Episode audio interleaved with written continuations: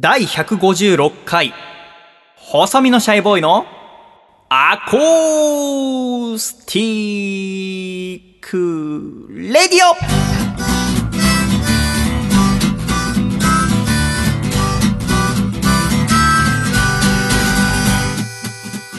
シャイ皆様ご無沙汰しております。細身のシャイボーイ佐藤孝義です。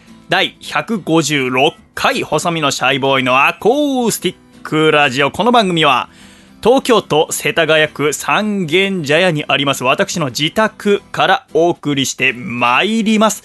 この番組の構成作家はこの方です。どうも、構成作家の笠倉です。よろしくお願いします。笠倉さんどうぞよろしくお願いいたします。お願いします。さて笠倉、はい。ゴールデンウィークも終わりまして。終わりましたね。はい。アコラジ156回は今年に入って初めて冷房かけながらのはい収録となっております、笠倉。はい。もう汗ばむ陽気をね、そうですね。私も午前中少し図書館に行った時は T シャツ1枚で十分でしたけども、笠倉君は今日長袖のシャツを着てますが、なぜですか？デブなのに。いいでしょう、別に。デブが長袖着てるとあるので、なんか半袖1枚でっていうのはちょっと、うんかそうなんだねカジュアルすぎるなという。そっか、君は作家の仕事をしていて、いえ私服の仕事だけども、はい。ああ普段スーツなどは着ることはない、ないですね。うん、だけどもやっぱり会議とかだとはい半袖1枚はダメなんだ、そうですね。あと、あそうまあ、長ズボンじゃないとダメっていうのもありまして、はあ、はい。今日みたいな気候だとね、うん。半パンがいいなとは思うんですけど。うん、じゃあはい。私が今履いてるようなハイビスカス柄の ハーフパンツじゃダメなんだ。これちょっと攻めすぎですけどね。蛍光ピンクの。なんかすごい。ね、奄美大島で買った、すごいやつじゃダメあそう長ズボン長袖が基本なんだ、基本ですね。あそうですか、はい。はあ。どこまで攻められるんだろうね。君ちょっと守りに入りすぎだよね、今日白と黒のチェックのシャツ。はい。に、えー泥みたいな色のズボン。例えがひどいですけど。他に何てカーキでしょ、カーキ。カーキではないわよね それ。ネズミ色じゃない？違う私の色彩がおかしくなって例えがる悪いのばっかり。緑、ネ緑。ズミ色はでもさ悪口じゃないでしょ、まあまあまあ言いますね。はい。言うよね、はい。だってあの24色のはい。色鉛筆などにネズミ色ってありませんでしたはいありますあります。ありますよね、はい。そうよね謝ってもらっていいですか？すいませんでした。テンテル株式会社に、えー先週はあアコラジスポンサー制度を用いて東京都のラジオネームパラレルさんがお越しくださいましたがはい。今週は同じくスポンサー制度を用いまして山形県のラジオネームベネットは静かに暮らしたいさんがお越しくださいましたベネットさんよろしくお願いいたしますよろしくお願いします。すごい なんすか？意気込んでる感じが。素晴らしい。いいですね。一応今日いろいろ勉強させてもらおうかなと思って。あ今日ですか？はい。何を学びますか？そうですね。まあ、一応まあ、一応、笠川さんがその、さええ。その作家として、まあ、そっか、私よりかは、そうだ、ベネットさんはね、はい。今、先ほど山形県と私は言いましたが、はい。今住んでいるのは川あ、崎ですね、川崎ですね。あの、作家になることを本格的に目指して、4月からですか？4月の下旬からです4ね。月の下旬かはい。ら川崎で、えー二人で暮らしていて、そうですね。知り合いと。で、これから作家になるということで、はい。で、えー作家の先輩という風倉君を勉強することもあると思って、スポンサーになってくださって、今日ここにお越しくださったわけでございますけども、はい。何を学ぶんですか？要は作そうですね家と作家志望の方が今日ここにいるわけですけどね、そうですね。ええなんか面白いこと喋ってみてもらえますか？私はこのラジオ始めたのは2014年からで細身のシャイボーイ時代は2013年から始めたんですが、はい。ラジオをやりたいなと学生の時思ったんですね。でどうしたらなれるのかなっていろんな人に相談してみたりしたんです。それこそネットを使ったりとか、うんはがき職人やってる方やラジオの作家やってる方でブログをやっていたりとか SNS をやってる方がいるのでそういう方にどうやってなるのがいいと思いますかって聞いてみたところ、うん学生さんならまずはがき職人になったらどうですかってみんな言うんですね。はがき職人の方でも今すごくツイキャスだったりとかその当時ニコ生だったりとかをやってる方もたくさんいますよってあとコミュニティ FM で喋ってる方もいますよって言われたので、あそうなんだ。私は学生からラジオパーソナリティ目指すにはまずはがき職人になんなきゃいけないんだと思って。ああそうと思っていろんなはがき職人の方のホームページを見たりとかあラジオ聞いたりしたんですけどね、みんな一緒なんですよね。はがき職人の人のラジオって。あでみんなラジオが好きなんですよね。あみんなラジオが好きでなんか同じ色に見えて。うん。もちろん男の人もいれば女の人もいるんですけど、でこうなったら僕も多分一緒になるなと。僕も聞いててすごい楽しかったんですよね、うんただこのラそのラジオをその当時寮生活しててそれ流してたところに全くラジオ聞かない人が来たら佐藤なんでこんなつまんないもん聞いてんの？って言われたんですよね。あなるほどなと思ってラジオ好きな人じゃないとこの放送は楽しめないんだなと思ってじゃあ私はハガキ職人になるのはやめようと思ったんですね、うんじゃあどうしようかなと思って歌いた方がいいなと思ってギター始めてで銀座で流し始めて流しとしての方から喋りと歌の練習をしたんですけどでいざ2014年始めるって準備した時にやっぱりねはがき職人系の方もちろんあの協力してくださる方もいて、はい。番組に。それこそベネットさんとかはあーずっとメールをくださって非常に私は心から感謝をしているんですけど、うん他んまあうん ベネットさん以外全員ってわけじゃなくてですねえーはがき職人系の方からは「なんだあの細身のシャイボーイってのは」みたいな「あんなのすぐ半年で終わるよ」みたいに言われてですね、えーまあ、156回まで来ましたけどね と思いながら。まあそんな数なんてどうだっていいんですけどだからなんかね私にとっちゃあーはがき職人っていうのは、うん、やっぱ憧れの対象でありますね一つはね。もちろん中学生高校生の時私もはがきを書いたりとかメールを書いたことも何度もあったんですがまあ読まれないんですね。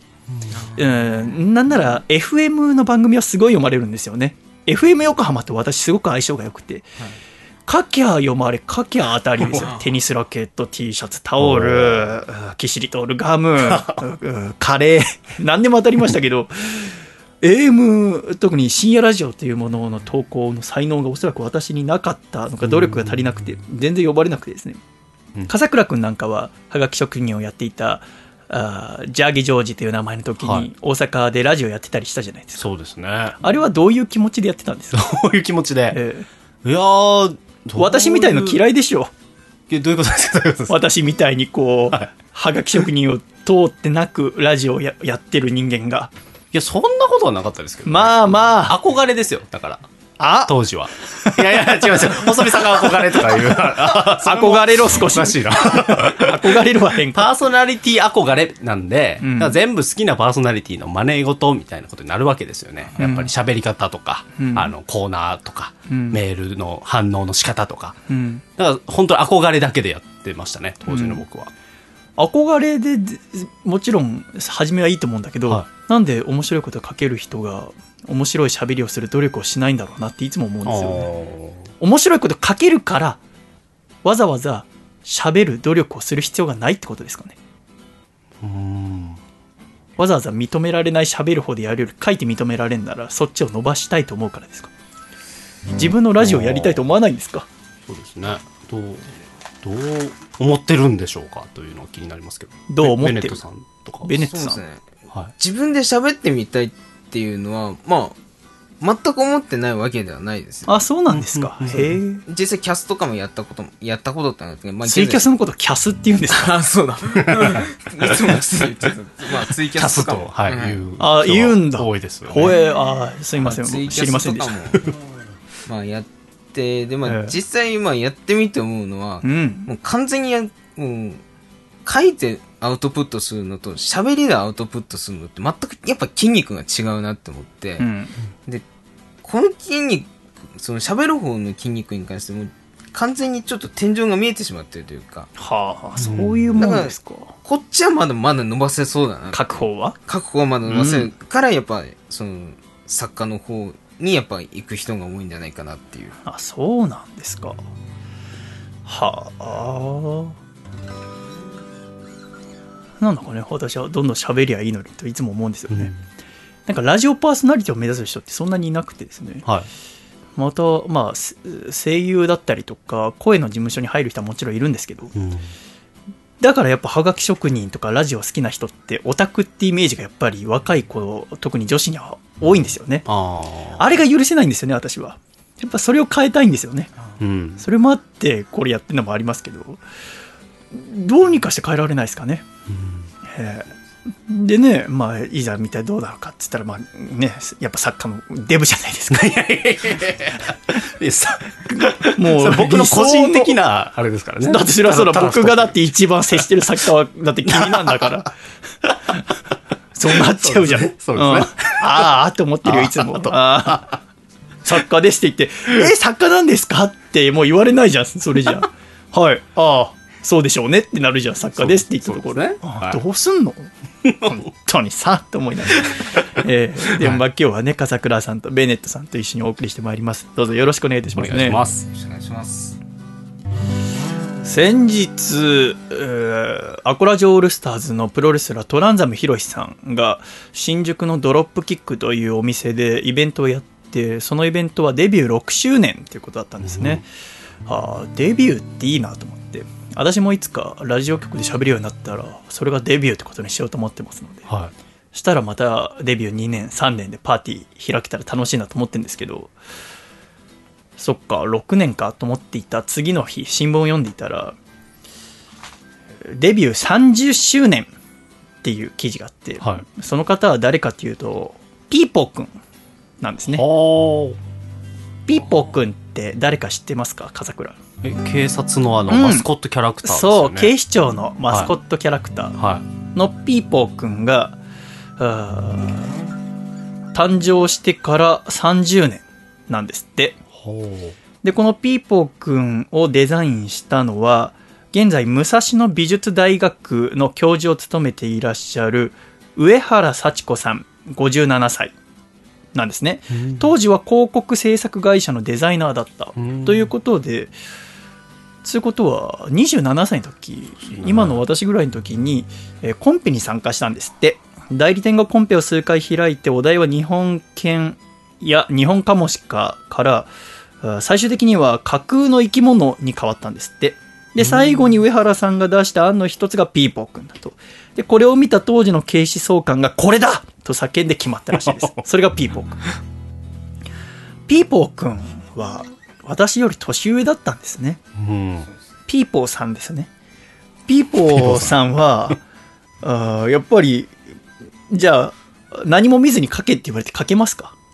いやまず何頭身？ーえ、三頭身ぐらいですか？えーっとね、答えは2頭身ですね、うん。頭の大きさと体の大きさほぼ一緒ぐらいです。えーで、顔の特徴は何ですか？まずボディは何色ですか？あの、オレンジ色ですよね。そう、はいオレンジ色と、で、もう一色ボディにどっか入ってるんですけど、知ってますか？思い浮かびますか？あ、え、なんか赤い、あ、のうん、え、む、なんか角みたいなの生えてああ、ますごい。いいですね。まはい。ず、顔があって、はで、大きな耳があって、はい。耳は上に伸びてるんですけど、はい。で、真ん中に角のようなものがあるって、はい。ニョキッと伸びている。で、ピーポくん基本、絵だと上の方向いてますけどい。、はい。で、上に伸びて、アンテナのような先がちょっと丸くなってるんですが、はいそのアンテナ部分が水色ですね。あー。これです。ああ。そうですね。見れば あーってなるんですけど。そうですね。このピーポーくんっていうのは、要は30年前に警察っていうこの堅苦しいイメージを変えてくれるようなあマスコットを作りたいなってことでコンペを開いて決まって作られたらしいんですよね。えー、ピーポーくんの家族構成知ってますか？家族構成あるんですか？もちろんありますよそも。そんな、それだって一人で生まれて一人で育ったわけじゃないでしょうよ。ピーポーくんの家族構成は何ですか？ええ父親、母親、まず、父親、母親、はい。はい。はい。え、実は兄弟がいるんじゃないですか？あ、いいですね。兄弟は誰がいますか？えー多分この場合、妹とか。あー、すごいあ、妹の名前は何ですか、ええ簡単です。あ、ピーコちゃん。あー当たってる すごいすごいすごい。あーさすが。おそれに、えーおじいちゃんとおばあちゃんがいて、合わせて7人家族だそうです。はうん。あ、ごめん、弟もいるわ。えー弟は何？名前。ええこれは難しいな。ピえピージローみたいああそうなっちゃうか。ピもっと単純に考えていいや。ピーコの発想でいいよ。なおー。え？ピーピーえ？ピーオピー？ピーオはちょっと語呂悪くねえか語呂悪いですね。うん。ベネットさんわかりますか？ピースケ。あじゃあももっと簡単でいいって。あ、ピーター。あピーターピーター。ピーター。おそうピーター。ーの7人家族だって。っていうのはちゃんと決められてるらしいですよへへええと思いますよね。母さん兄弟か。いろんなジンクスみたいのもあってこのピーポくんのぬいぐるみを店に置いておくと用心棒になるとかね。そういう噂もあるらしいんですよ。ピーポくんが30周年。トランザムヒロシは6周年。はい。一気になんか6周年がちょっとちっちゃく見せましたけど。そね。そんなことはないんです。よどちらもやっぱりねこうやってずっと続けていけるっていうのは素晴らしいことでございますよね、はいということで今週は笠倉くんとベネットは静かに暮らしたいさんそしてシャイの3人でお送りしてまいります。どうぞ最後までよろしくお願いいたします。では今週の1曲目お聴きください。野月ひろとで全部風の中。昨日までの悲しみや苦しさ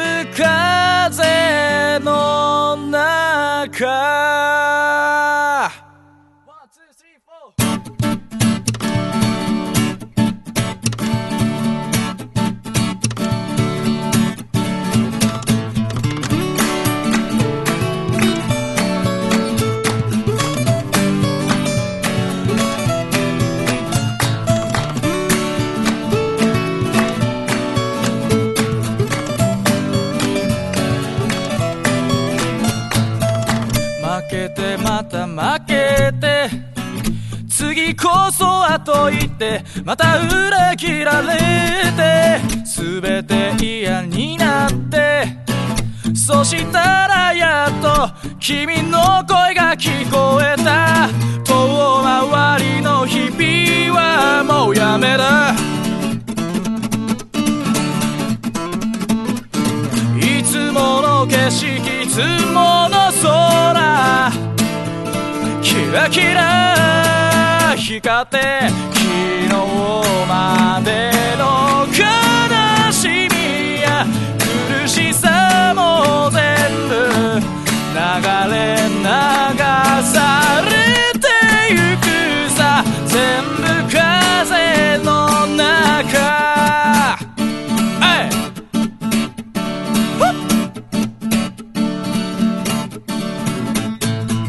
い。賑やかな街がいつもと比べて鬱陶しい日は唾を吐きかけてバカバカしいねと思い切り笑い。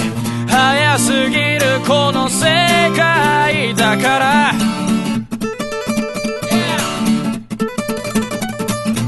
たまに電車を尻目に。遠くまで暮れるまでどこまでも歩いて行こうぜ。昨日まで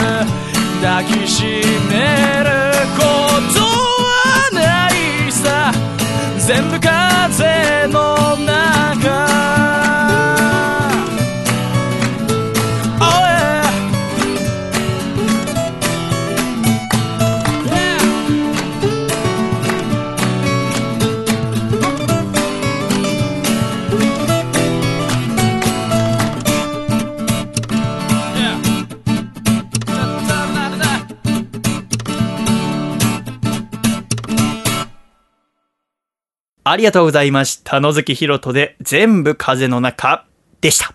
では、ジングル岐阜県ラジオネームタナッシーさんからいただいた細身のシャイボーイがお父さんと仲直りするホウホウお父さん旅に出ます探さないでくださいと刻印されたまんじゅうを大量生産するのはやめてよ。せーの。細身のシャイボーイのアコースティックレディオ。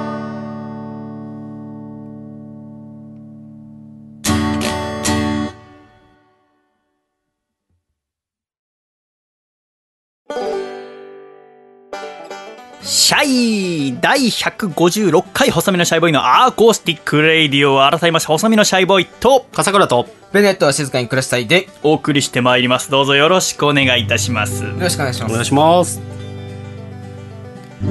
さて笠倉はい。先週第155回のアコラジでは福沢諭吉さんの学問のすすめという本を紹介しましたがはい。福沢諭吉さん改めて何をした人ですか？の知っているのだと、はい。慶応義塾を、慶応義塾を作った人、はい。と？と、まあ学問のすすめ書いた人、まあはい。と一般的にはあと何で知られていますか？一般的には1万円札の。1万円札の肖肖像ですね、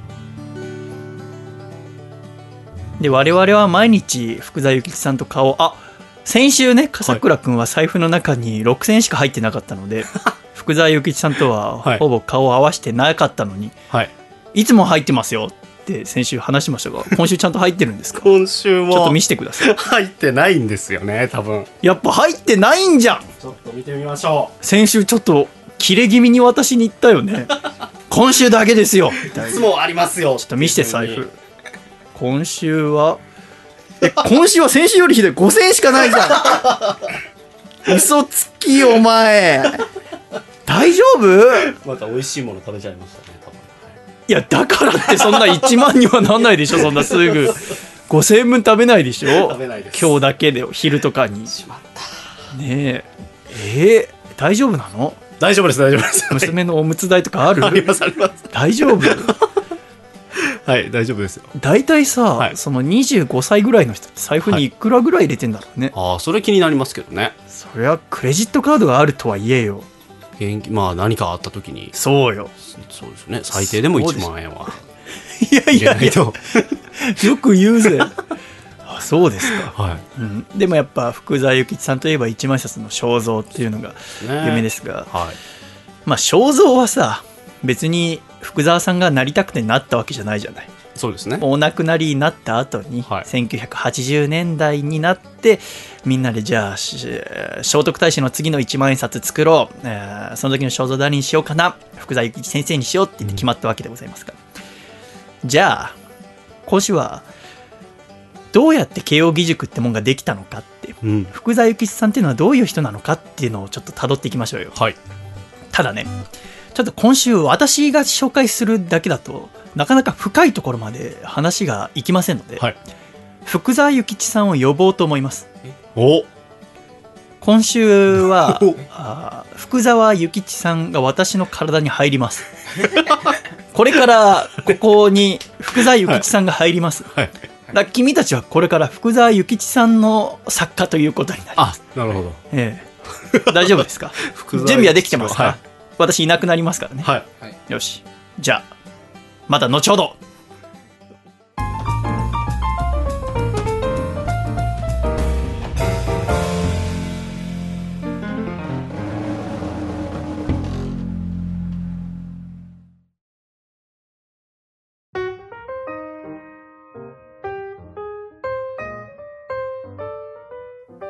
はじめまして福沢諭吉ですはじめまして、いつも。はい。かしこまらなくていいよ。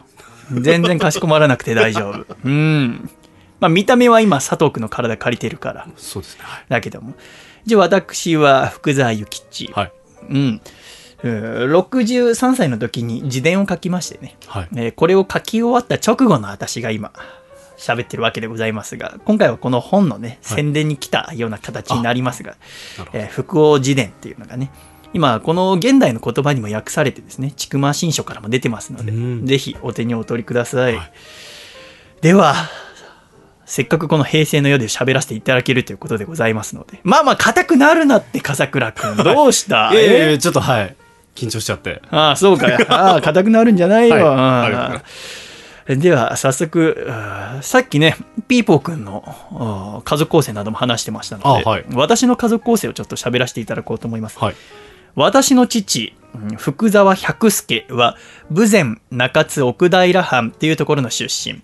今でいうところの福岡県の南部から大分県の北部にあたるところでですね、父はそこの下級武士で、身分はやっと藩主に正式の越見ができる程度。うん、越見っていうのが今の時代あまり使われる言葉ではないので分かりにくいかもしれませんが、まあ、お目にかかれるってことかな。う。うんん、私が生まれた江戸時代っていうのは封建制という身分制度が敷かれていて生まれた瞬間にいや母親のお腹にいる時点でどんな身分で一生を過ごすのかが決まっていたのですう、ん。うん、私の父の身分は武士の中では下の方足軽よりは数段良いけれどもといった感じですうん。母親は父と同じ中津藩の武士橋本浜右衛門の長女で名をお順と言いました。父は藩のお金を管理する仕事をしていて大阪にある中津藩の蔵屋敷に長く勤務していたため私ども兄弟はみんな大阪で生まれたのです。ねうん。笠倉君も何やら大阪出身だそうだね。そうですねはい。ああ私と一緒ですよ。兄弟は5人です。上から男、女、女、女と来て末っ子の私となります。私が生まれたのは西暦1835年の1月10日。お父さんが43歳、お母さんが31歳の時の子供です。ただ私にはあまり父の記憶というものがありません。なぜなら私が2歳の時に病気で亡くなってしまったからです。うん、父が亡くなって、後に残るのは母親一人に子供5人。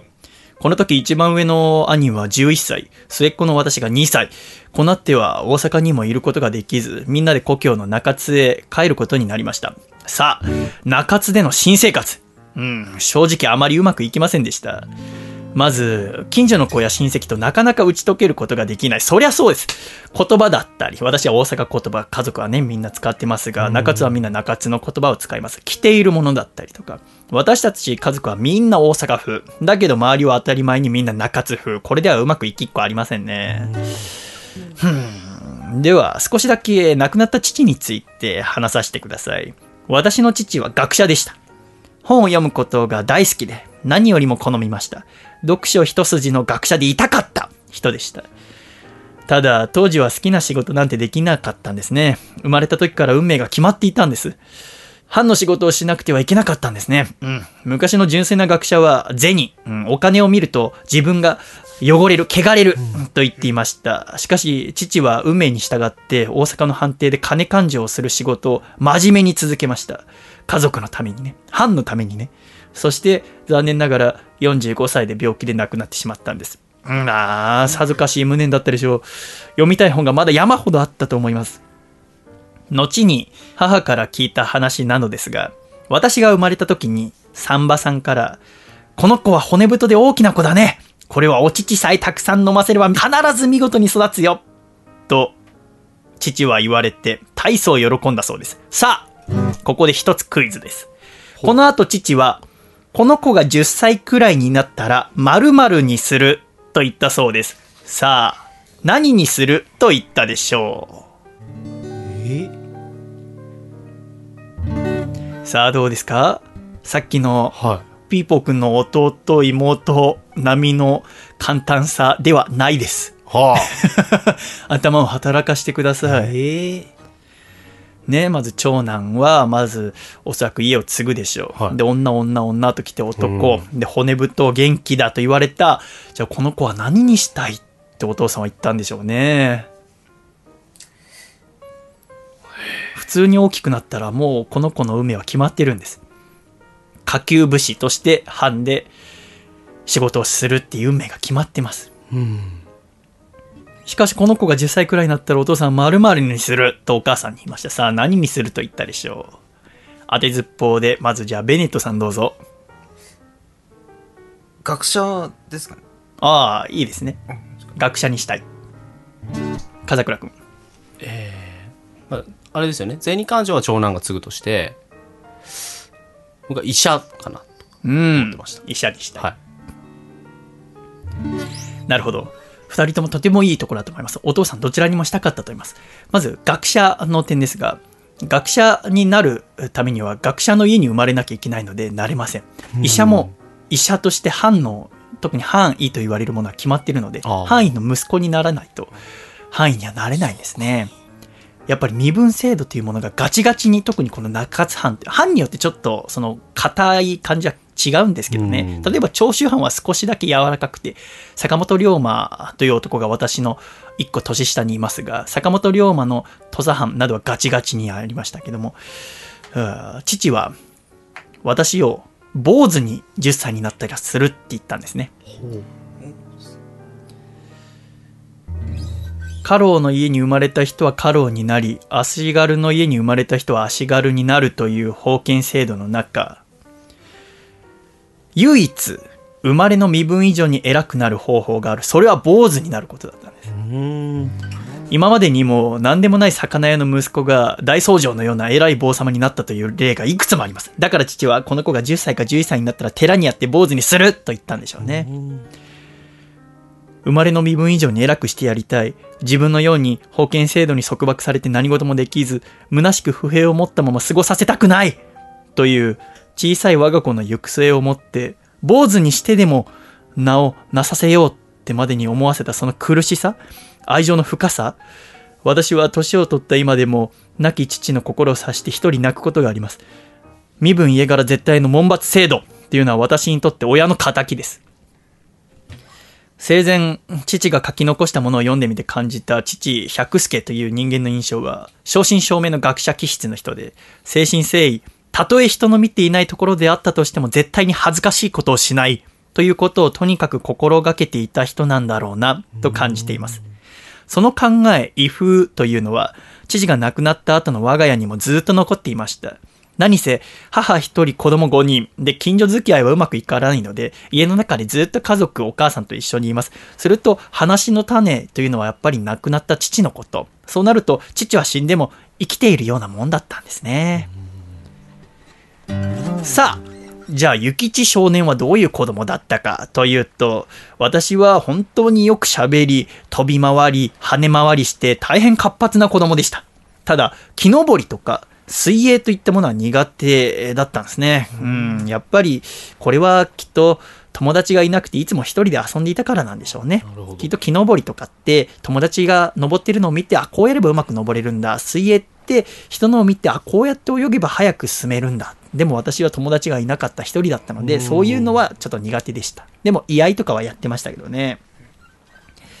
といった具合に厳格な父はいない家族だったんですけども、母親や子供は仲良く暮らして、私たちは兄弟喧嘩などただの一度もしたことはありません。うん。家族の家風としては、俗な卑しいことはしないということを決められた家族の家風の中で育ちました。なので芝居だったりとか、はあ民謡音楽だったりとかを聞いた覚えはありませんね。そういう俗なものはしないということを決めてました。ただ、子供の頃の私は本を読むことがまあ嫌いで、まあ好きな子供なんていませんけども、それでも周りを見ると、だいたいえー10や11を超えたぐらいからみんな本を読み始めるのですが、わあ14歳、15歳になるまで私は本を読んだことがなかった。でもさすがにその頃になると近所で読書をしていないのは自分だけで、なんだか恥ずかしくなって田舎の塾に通い始めたんですね。私は、学問のスタートが遅かった。当然塾の中で私は下の方。でもね、なんだかこれは自慢じゃありませんけど、生まれ持って少し文才があったんでしょうね。しばらくして、うん、孟子とか論語といった、今でいう教科書のような本の内容を他の塾の生徒と議論してみる。要は本を読んで、この内容はこうだ、ここはどういう意味なのかっていう議論をしてみると、必ず私が相手に勝つ。誰とやっても私が勝つ。当たり前ですね。向こうは文字を読むだけで内容を理解しない。表だけ読んでる。私は、その孟子論語、すべての本の内容を一回読めば理解できる。勝つのに訳はありません。こうして私はどんどん学問を進めていきました。そんな少年時代に出会って、これはどうも立派な言葉だなぁと思って、以後、始終忘れないようにしている言葉を皆さんに一つ紹介します。それは、喜怒、色に表さずという一句です。私もあまり詳しくは覚えていないのですが、何かの漢文の本にこの言葉が載っていました。喜怒、色に表さず。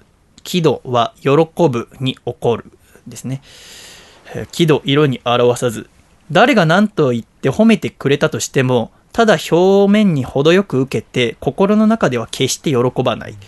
また何と軽蔑されても決して怒らない。どんなことがあっても怒らない。この言葉を私は少年の時に知って、これは素晴らしい言葉だなと思って以後、ずっとこの教えを私は守り続けました。そのうち私は班の中で学問では誰にも負けなくなりました。しかし、もし褒められたとしても、すべて程よく受け止めて、全く心の中では喜びませんでした。腕力だって他のものに負けやしません。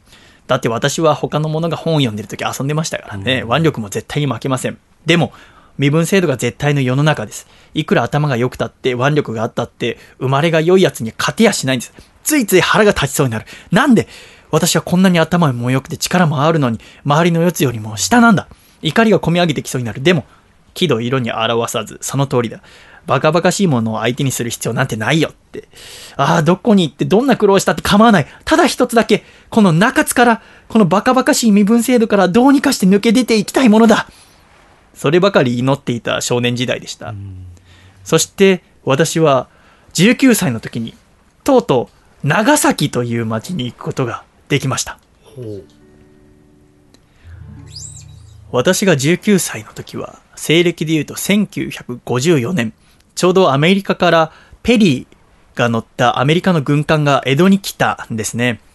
で、ペリーが江戸に来たっていうニュースは、中津のような田舎でもみんな知っていて、同時に法術のことが大変よく議論されるようになりました。法術ってのは、大本の方の術と書いて法術。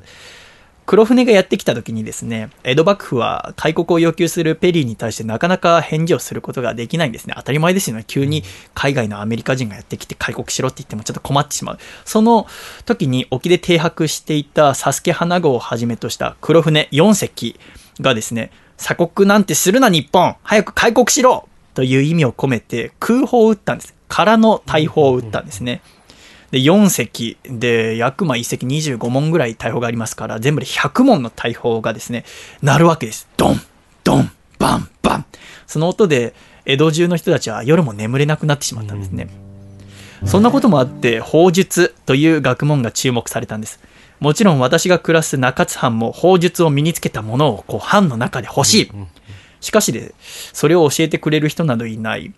えー学ぶ唯一の方法というのは、鎖国、海外と貿易をしてはいけなかった中でも、唯一、長崎の出島でのみ貿易を許していたオランダ。オランダの船が持ってきたオランダ語で書かれた法術の本を読む。これが唯一の法術を学ぶ術だったんですね。そんな時に、えー中津藩の藩邸で働いていた兄から言われたんです。お前はオランダ語で書かれた法術の原書を読む気はないかって言われたんですね。この時私は考えました。私は勉強が得意で漢文の本を読んでる時はいつも出来が良かったので、中国の言葉が読めるのであれば、きっとオランダ語だって読めんじゃないかなって思ったんですね。だから私はできますって答えて長崎に行くことが決まりました。正直言うと、中津を出ることができるなら、学問でも武芸でも何でもよかったんです。あとにかく窮屈な世界から抜け出したかった。なので、故郷を去るときは少しも未練はなくて、誰がこんなとこにいてやるか、ああ、いい気分だよ。と、後ろを向いて唾を吐いてさっさと早足に駆け出しました。さあ、長崎での生活が始まります。長崎では山本物次郎という法術家の先生に弟子入りしました。私より先に奥平一輝という中津藩の家老の息子、すごく偉い人のせがれが山本先生のところで法術を学んでいたので、その奥平一輝の紹介で山本先生の家に居候として入り込んだんです。この時が私の本来の活動の始まり、福沢諭吉の人生のスタートのようなものです。本当に長崎ではあらん限り働きました。何でもしました。山本先生はご高齢で目が悪かったので、先生が本を読むときは私が代わりに読んで聞かせてあげました。山本家の一人息子には家庭教師として漢文などの勉強を教えました。あ山本家で雇っている召使いが休みの時は代わりに私が家事をしました。先生が風呂に入る時は私が背中を流しました。先生の奥さんがまあまた生き物が大好きな人で犬猫をはじめいろんな生き物を飼ってるその生き物の世話を私が一人で全部やりましたしばらく働いているうちに山本先生と奥様からすればものすごく便利でかつ元気があって振る舞いも甚だよろしい愛嬌もある。あこの子は本当にいい子だなってことで私のことをどうも気に入ってくれたみたいだったんですね。でしまいには先生からうちの養子にならないかって言われるぐらいまでとても気に入られました。で、そのうち私は法術について学んで、他の班から頼まれた山本先生の法術家としての仕事の全てを私が引き受けるようになったんです。要はいろんな班から山本先生のところに来て法術を教えてくださいって来る。それを教えるのを山本先生の代わりに私がやるぐらいにもう法術について詳しくなってきたんですね。初版の人が来れば何につけても一人で出て行ってまるで10年も法術を学んで立派な法術家のように挨拶をしたり、世話をしたりといった具合です。さあ、こうなると順風満帆のように見える私の長崎での法術家としての生活。ちょいとした問題が生じました。笠倉くん、はい。何だと思いますか？え？ーちょいとした問題。人間らしい問題です。恋人がうん、できて、うん。で、血は喧嘩じゃないですけど、なんか、そういうことが起きてしまった。バカにしてんのか、この福沢をすいませんあ、怒らないって言ったのに。うん 私はそんなもんじゃ心を乱されませんよ。ああ、色恋沙汰などはね。失礼しました。さっきも言った通り、私は俗なものに興味はありませんので、はそんなものに自分の、せっかく長崎に出てきたんですよ。あ。はい。そんなものに惑わされやしませんよ、私は。ごめんね、ちょっと怒っちゃって。ちょっと、今、佐藤くんと半々になっちゃったな申し訳ない。うん、ちょっと佐藤の血が出てきてしまったけども。うん、私は決して怒らない。私はこの自伝を書いて63歳までで本当に人のことを一度も殴ったこともありません。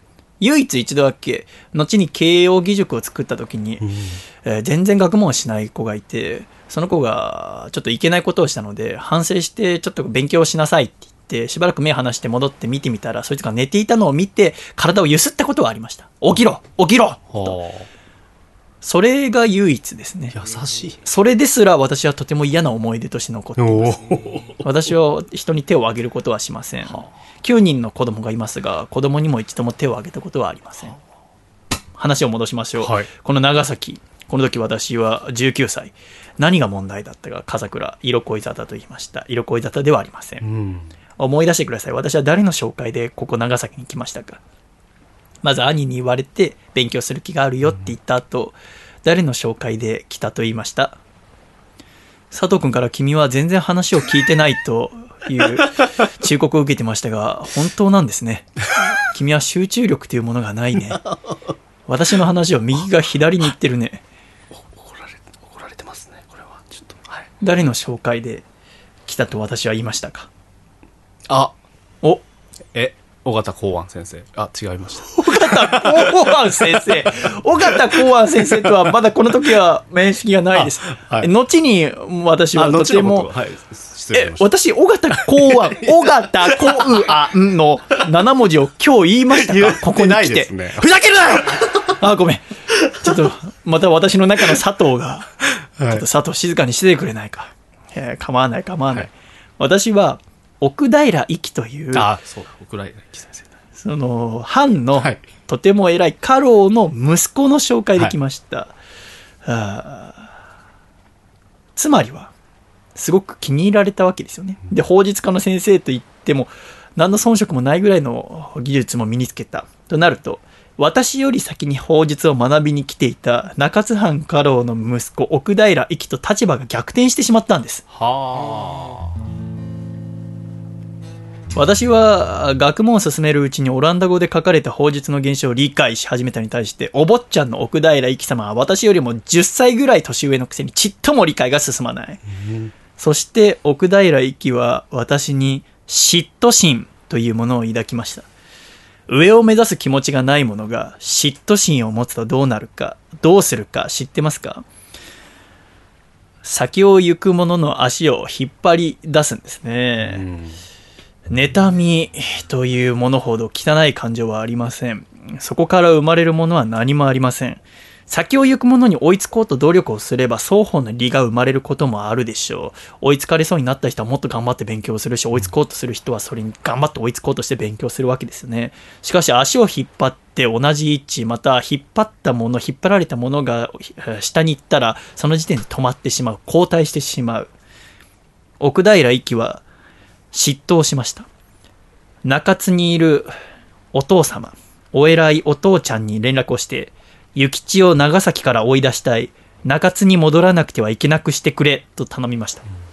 そしてついに藩から、諭吉、お前の母親が病気で倒れたから戻ってきなさい、という嘘の手紙が届いて、私は帰らなくてはいけなくなってしまいました。うんマジ奥平一輝、マジでやべえよ。で あいつすげえことすんじゃん。うん、F ワード言いたいぐらいマジ。イライラするけど、でも、喜怒色に表さず、喜怒色に表さず、喜怒色に表さず。長崎を立つ前、何も知らず驚いたふりをしている奥平一輝を見たとき、さすがに腹が立って大議論してやろうかとも思いましたが、喜怒を色に表さずを思い出して、勝ち目のない喧嘩をする必要はないと判断して長崎を後にしました。ただ、私だってこのまま中津に帰るのはまっぴらごめんだ。もう帰らないって決意をしてこうやって出てきたんだ。と思った私は、長崎を出た足でそのまま江戸に行って学問をしようと思いました。やっぱり江戸でしょ。と思ったんです。ということで下関から船に乗りました。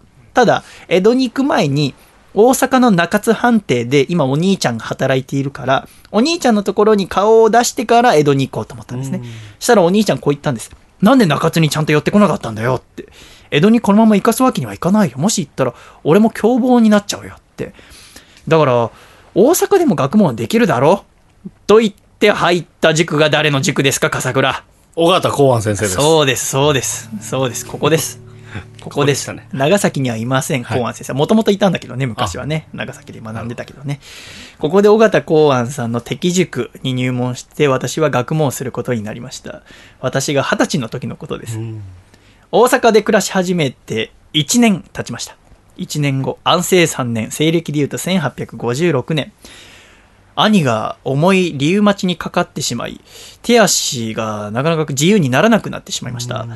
それとほぼ同じくして、敵塾の先輩が腸チフスという熱病にかかってしまったんですね。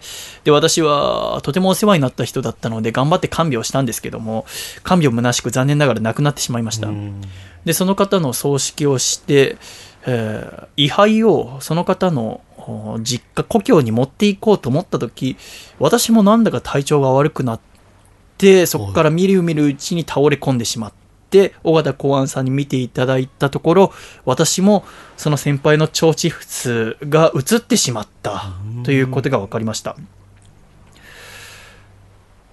ただ、なんとか、あ尾形公安先生はじめいろんな方々の助けがあり、えー体調ギリギリ戻ったんですけども、その年の9月、兄は30歳の若さで亡くなってしまいました。あとても悲しかったですね。うん、そうなると、長男、跡取りの兄が亡くなってしまったので、次に福沢家を継ぐのは私ということになりますが、どうしても藩にとどまりたくないんです、私は。ここで朽ち果てるわけにはいかないんです。でも、もし私が、あー中津藩を出てったとしたら、中津に残るのは、私の母と兄の娘の二人だけです。年老いた母と幼い姪3歳だったかなを置いて出て行こうとしている。そんなことが許されるのか。しかし悩んでいても仕方がないと思って私は母にとっくり話しました。お母さん今私はこういうありさまです。こういう塩梅で長崎から大阪に行って修行しております。自分で考えるところでは何とか修行はできていて何とかものになるだろうと思っています。しかしこの中津藩にいたとてものになる見込みはありません。真に朽ち果ててしまう。どんなことがあっても私は中津で朽ち果てようとは思いません。お母さん、あなたは寂しいけれども、どうぞ私を手放してくださいませんか？私が生まれた時にお父さんは坊主にするとおっしゃったそうですから、私は今から寺の小僧になったものだとも思って諦めてください。とお願いしました。すると母は、うむ、よろしい。あなたがそう決めたならそうしなさい。おお、そうともよく言った、諭吉。兄は死んだけれども、死んだものは仕方ない。お前もまたよそに行って死ぬかもしれないけども、それはそうこ言っても仕方がないね。どこへでも行きなさい。と言ってくれました。この言葉を受けて私は中津を出て、船で大阪へ向かい、再び尾形公安先生のもとで学問をし、22歳の時に塾のトップ、塾頭となることができました。その後、私が江戸に出てきたのは、1858年23歳の時です。中津藩の江戸藩邸に蘭学の塾を開くから講師として来てくれと藩に頼まれました。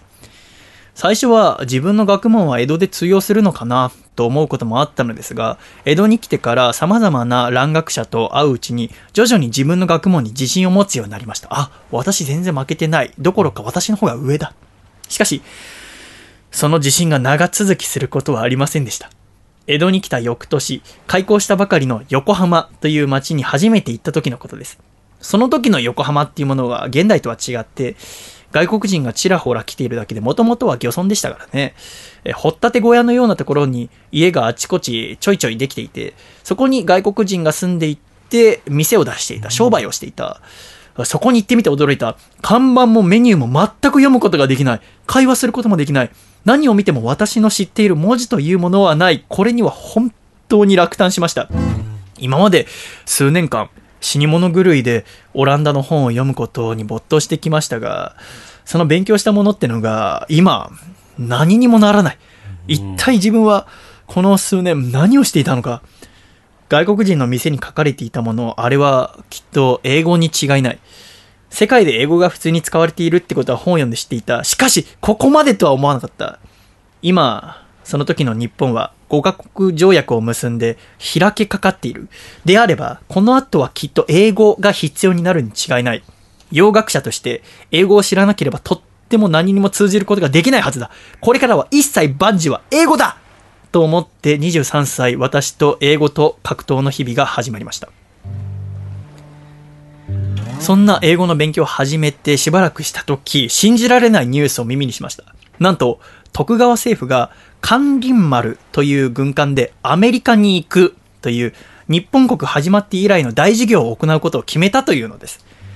日本がオランダから2、3年前に買ったちっちゃい軍艦、軍艦といっても大砲は少しだけついていて、で、蒸気機関もついてるんだけど、基本は帆船、風を受けて進む。港から出るとき、港に入るときは蒸気機関を使うけども、普通に沖に出たら風を受けて進むというハイブリッドの船、もう本当ボロボロの船ですけどね、これを使ってアメリカに行くっていう大事業をすると。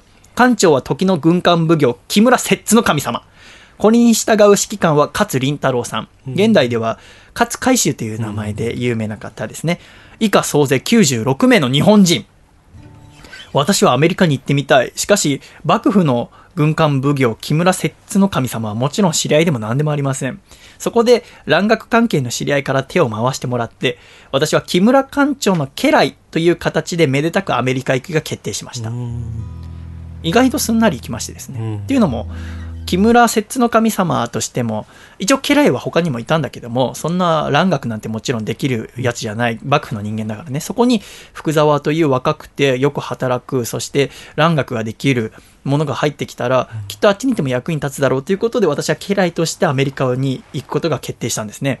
関林丸の出港は1860年の正月、私が25歳になろうという時ですね。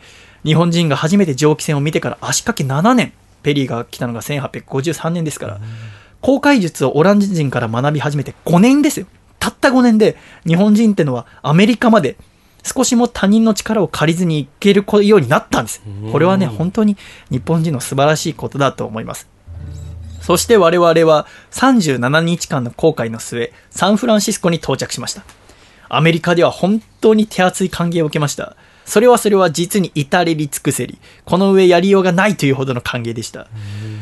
まあ、アメリカ人の身になって考えてみれば、うん自分たちが日本に行って、それで初めて国を開いたっていう日本人が、あ8年目にして後悔をして我が国にやってきたってわけですから、なんかこう、子供があ一人でお買い物してきたような、ひとしおの考えがきっとあったのでしょうね。えーそこから約6ヶ月えー経って日本に戻ってきて、まあ皆さんはあまり想像できないかもしれませんけど、要は、無事に着いたかどうかもわからないんですね。なぜなら、電話なんてもんもないし、手紙なんて通れないでしょ。だって初めて日本人がアメリカに行ったんですから。はあだから、日本で待ってる人たちは、本当に着いたのか、あっちで何をしてるかもわかんないまま、6ヶ月経って帰ってきた。アメリカから帰ってきてから、はあ次第に私が東京で開いた塾に学生が増えてきました。そこで私は英語を教えていたのですが、まだまだ、うんオランダ語は私は自由に使えますが、うん英語はまだまだといった具合。だから、英語を教えながら、自らも学ぶという日々を過ごしていました。そのうちに、学府の外国型という部署、現代でいう外務省という場所に私は雇われました。仕事は外国から政府宛てに来た書簡を翻訳するというもの。これは私は雇われて本当に良かったと思ってるんです。なぜなら英語の技術が上達したからです。どうやって上達したかというと、えー外国、例えばアメリカから幕府宛てに、えー文章が届くときは、もちろんあっちで日本語が使えるものはいませんから、英語で書かれた文章と、それをオランダ語で訳した文章が2つ送られてくるんです。で、私はオランダ語はもう自由に使うことができましたから、そのオランダ語を読んで、それを日本語に訳す。となると、私は最初は、まず英語を見て、とりあえず日本語に訳してみる。で、その後、オランダ語の正解を見て日本語に訳して、最初に英語から訳したもののどこが合っていたか、どこが間違えていたかといったことができましたので、そうするとだんだんとですね、英語が使えるようになっていくんですね。なので、幕府に使えて、この時は良かったなと思っております。一人前の役人のようなものになりまして、27歳の時には使節団の一員としてヨーロッパへにも行きました。アメリカへ2回目の航海にも行きました。その時にはもう役人ですから、信じられないぐらいのお金を幕府からもらってですね、えー母親と姪をお東京に迎えることもできました。2度目の渡米も経た1867年、私が32歳の時ですね、えー大政奉還、いよいよ王政復古と決まって、大阪にまず明治政府の仮の政府ができました。で、その仮の政府から、福沢諭吉、江戸から大阪に出てこいっていう命令が下りました。要はこの時に坂本龍馬、私の一個下の男だったりとか、あー薩長の人間が暗躍して、新しい政府を作ったわけですが、私は出てこいっていう命令に対して嫌だと言って断りました。その後、江戸に移った新政府から、福沢、明治政府に仕えろ、新政府に仕えろっていう命令が来たんですが、この当時はまだ文部省っていうものがなかったんですね。だから要は私に政府の学校を作る世話をしろっていうんですね。なので私は嫌ですって終始断りました。うん。はあこれに対して世間の人たちは私のこうこの行動を見て、あ、福沢っていうのは昔の幕府に勤めていって、その幕府にミサを立てて、だから旧幕府を倒した新政府には使えないんだっていう人がいますが、それは大きな間違いでですね、私は江戸幕府のことが嫌いです。なぜなら、はあ私の父親を身分制度をガチガチで、えー縛った徳川制度、封建制度、身分制度というものを私は親の敵に思ってますので、ただ、やっぱ一人前になんなきゃいけない、働かなきゃいけない、そして英語を進めたいということで幕府には努めましたが、基本的に幕府というものは嫌い。そして、新政府は、うん、だって新政府を作ったのは長州藩と薩摩の人間がね、えー元でしょ、一番の。ってなったら、長州藩は長州藩、薩摩藩は薩摩藩で、イギリスになんか逮捕撃ったりして戦争してますからね。ってなると、いわゆる尊王攘夷を唱える志士たちがやったわけでしょ。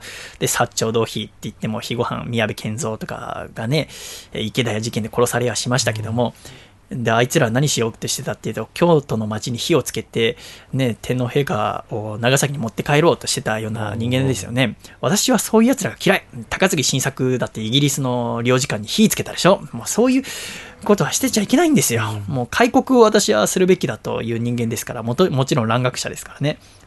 えーですから、そんな尊王攘夷を唱える志士たちによって作られた政府、それが明治政府だと思ってたんですね。まあ、後に至って、えー新政府が、うん、できたばかりの時とお違って、ね、どんどん文明開化の道に進んでいったっていうのは私の思い違いであり、それはとても幸せなことではあったんですけども、私は新政府ができた時に尊王攘夷の志士たちが作ったものだと思ったので断りました。うん私は政府に近づかずに何かをやってみよう。自分自身を独立させようっていう信念を持って、それをもう心に固く決めていたので、自分で何かをすると心に決めて歩むことにしました。そして、西暦1868年、明治元年。え明治元年に変わる前は、すなわち慶応4年ですが、私は自分の足で進んでいく塾の名前をその時の年号から取って、慶応4年から取って、慶応義塾と名付けました。学生はどんどんと増えていきました。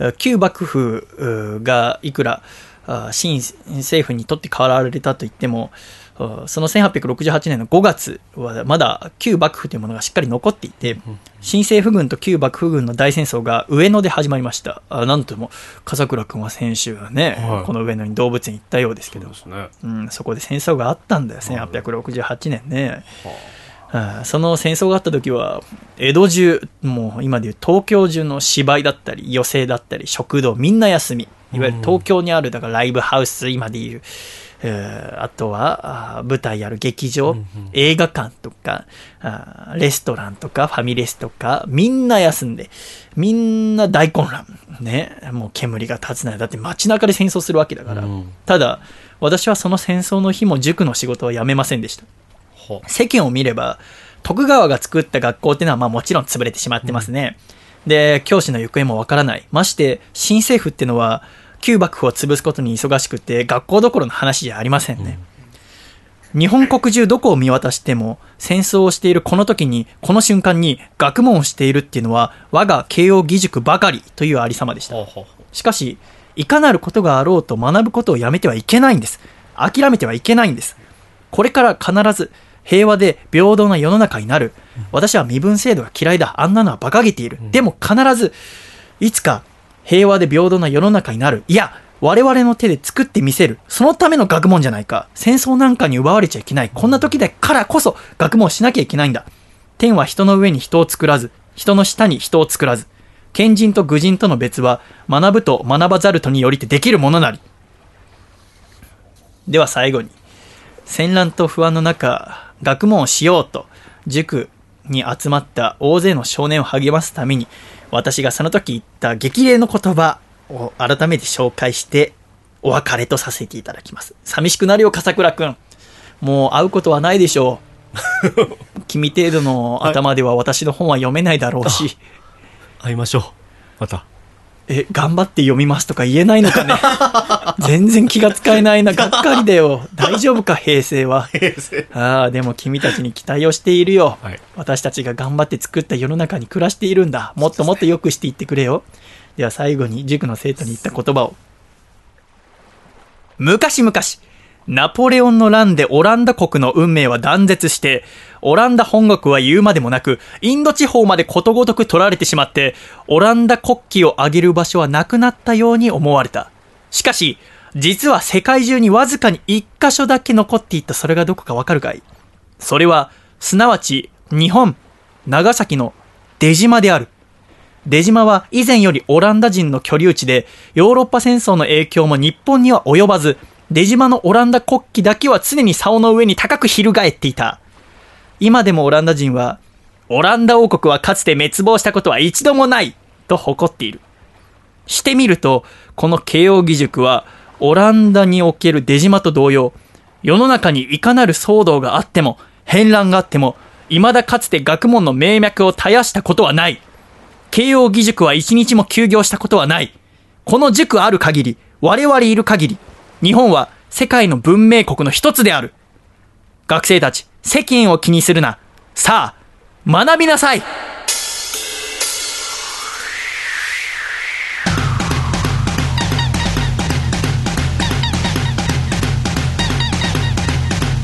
戦いの意味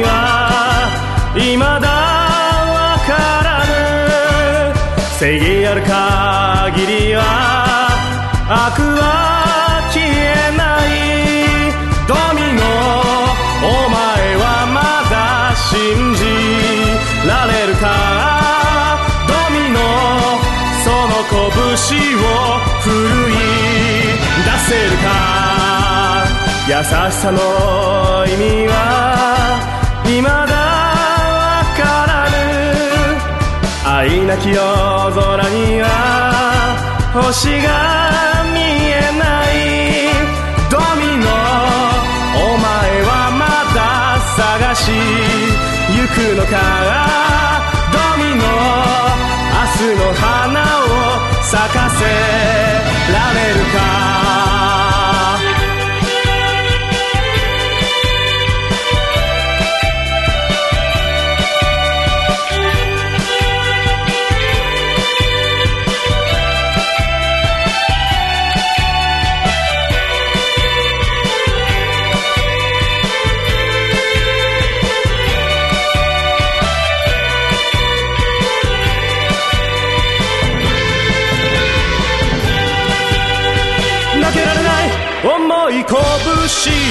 に込め負けたくない。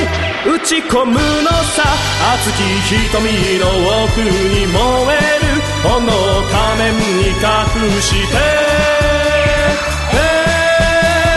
戦いの意味は未だわからぬ。正義ある限りは悪は消えない。ドミノお前はまだ信じられるかドミノその拳を振るい出せるかドミノ。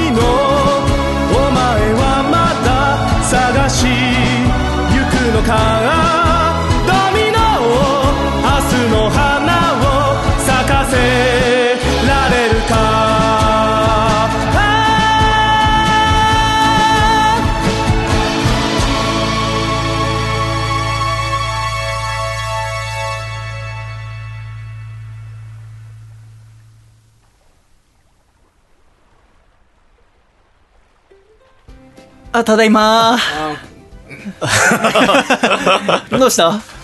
ゆきさん帰ってきました。どうだった？ちょっと私はあんまり記憶がなくて、体が貸してたから。ど。途中何回かちょっとイラッとして大きな声出したのを覚えてるんだけど。あそうでしたね。はい。出してった？はい出してました。あ、そうなんだ。そ柄にもなくこだけちょっと私が多分、うん反応で、あ ちょっと大きな声、私の気持ちが出てしまったようだけどね。そうですね。ゆき先生は全然怒らない人だったんでね。そうですね。はい。うん。どうでした？ゆき先生の話は。勉強させていただきました。ありがとうございました。あの途中あの失礼なことがたびたびありました。本当に気をつけてよ。はい。えー、何やったのいやなんかはい話聞いてなかった。んで そしたらめっちゃ怒られました。嘘。それでも先生怒んないはずだけどな、はい。うん、相手にしないことはあるかもしれないけど、怒ることはないと思うけどじゃあそこ勝手に私が出ちゃったのかな？そうかもしれないです。あそうなんはい。怖かったろうね。こ怖かったです。はい。ねえ。怒鳴られましたからねうん。だからでも本当に怖いのは怒んない人だけどね。そうです 思うんだよ。静かうん、だから、まあ、私もこの福田諭吉先生のねうん自伝読んでこの数週間はずっとなんかずっと授業を受けてるような気分でしたけど、うん。とっても最高でしたねこの本読んでる時の気分は。めちゃめちゃ面白いんですよ。この福王自伝っていうこの自伝がね。なんかもう、うん、まあ、うん、幕末史とかもちろん、うん好きだあと明治の横浜とかが大好きで船乗りになったのもああるから私にとってはもうご褒美みたいな本だったんだけどは何も知らなくても面白く読めると思うんだけど、まあ、君は無理かもしれないわ。君、だってさっきあの、ゆきち先生と僕、あの、はいすれ違ったんだけど、はいちょっと話聞いたら、君なんか、ずいぶん最初の方のクイズで全く出てきてない尾形公安先生、尾形公安先生にも失礼だしね。しかも間違え方がもう先を言っちゃうっていう、はいね最悪な間違え方をしましたね。本当最悪だね。はい。でもね、あーまあ、その尾形、あ違う、福沢先生の話いろいろ聞いて、福沢先生はこの自伝の中で、いろいろ自分自身の情けないこともいろいろちゃんと全部話してくれてまあ、福田幸先生、これを自伝書いたの63歳の時、で、66歳の時にお亡くなりになるんだけども、すごい、あの、要は一万円札の肖像うんと学問の勧めでしか知らなかった時は、どんだけ立派な人だろうと思ったんだけど、まあ本当に立派な人なんだよ。うんで、本当に俗なことが嫌いで、例えばこう仲間内で、例えば敵塾の中で、みんながチャンネルの話とかしだしても、あ大きな声を出して、何言ってんだところでさ、この間って言って、なんか話をやめさせるんだ。それも嫌な感じじゃないんだよ。はあはだから人望があったから。人望があったからこそ、この敵塾の塾頭にもなれたんだけど。でもこう、俗なことが飽きない。だ音楽とか舞台とか見ないで、小さい頃に、喜怒、色に表さずって言葉を知ってからは、どんなに褒められたとしても、うんどんなに地位を与えられそうになったとしても、それを、うん表では、ちゃんと色をなす。要は、笠倉くんって本当にすごいねって言われたら、ありがとうございます、嬉しいですとは言うけど、その言葉を別にその捨てるわけじゃなくて、心に置いておかないっていう。残さない。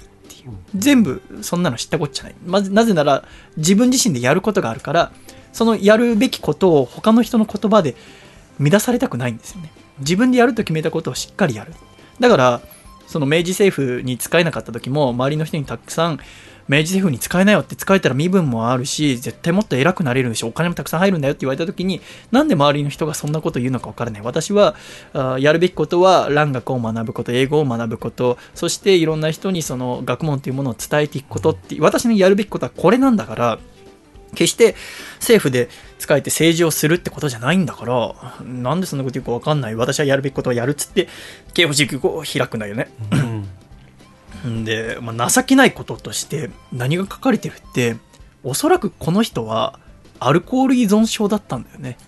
えもう小さい時、もう子供の頃からお酒が大好きで、はうーんその当時いわゆるちょんまげみたいにするのにこう頭の横を反り上げるんだけどカミソリで。それってすごく痛いらしいんだ。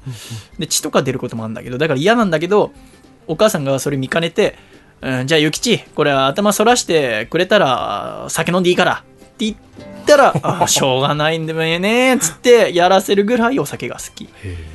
で人生でまず最初1年間だけ禁酒をしたのはあ長崎に行って山本先生の家にいる時。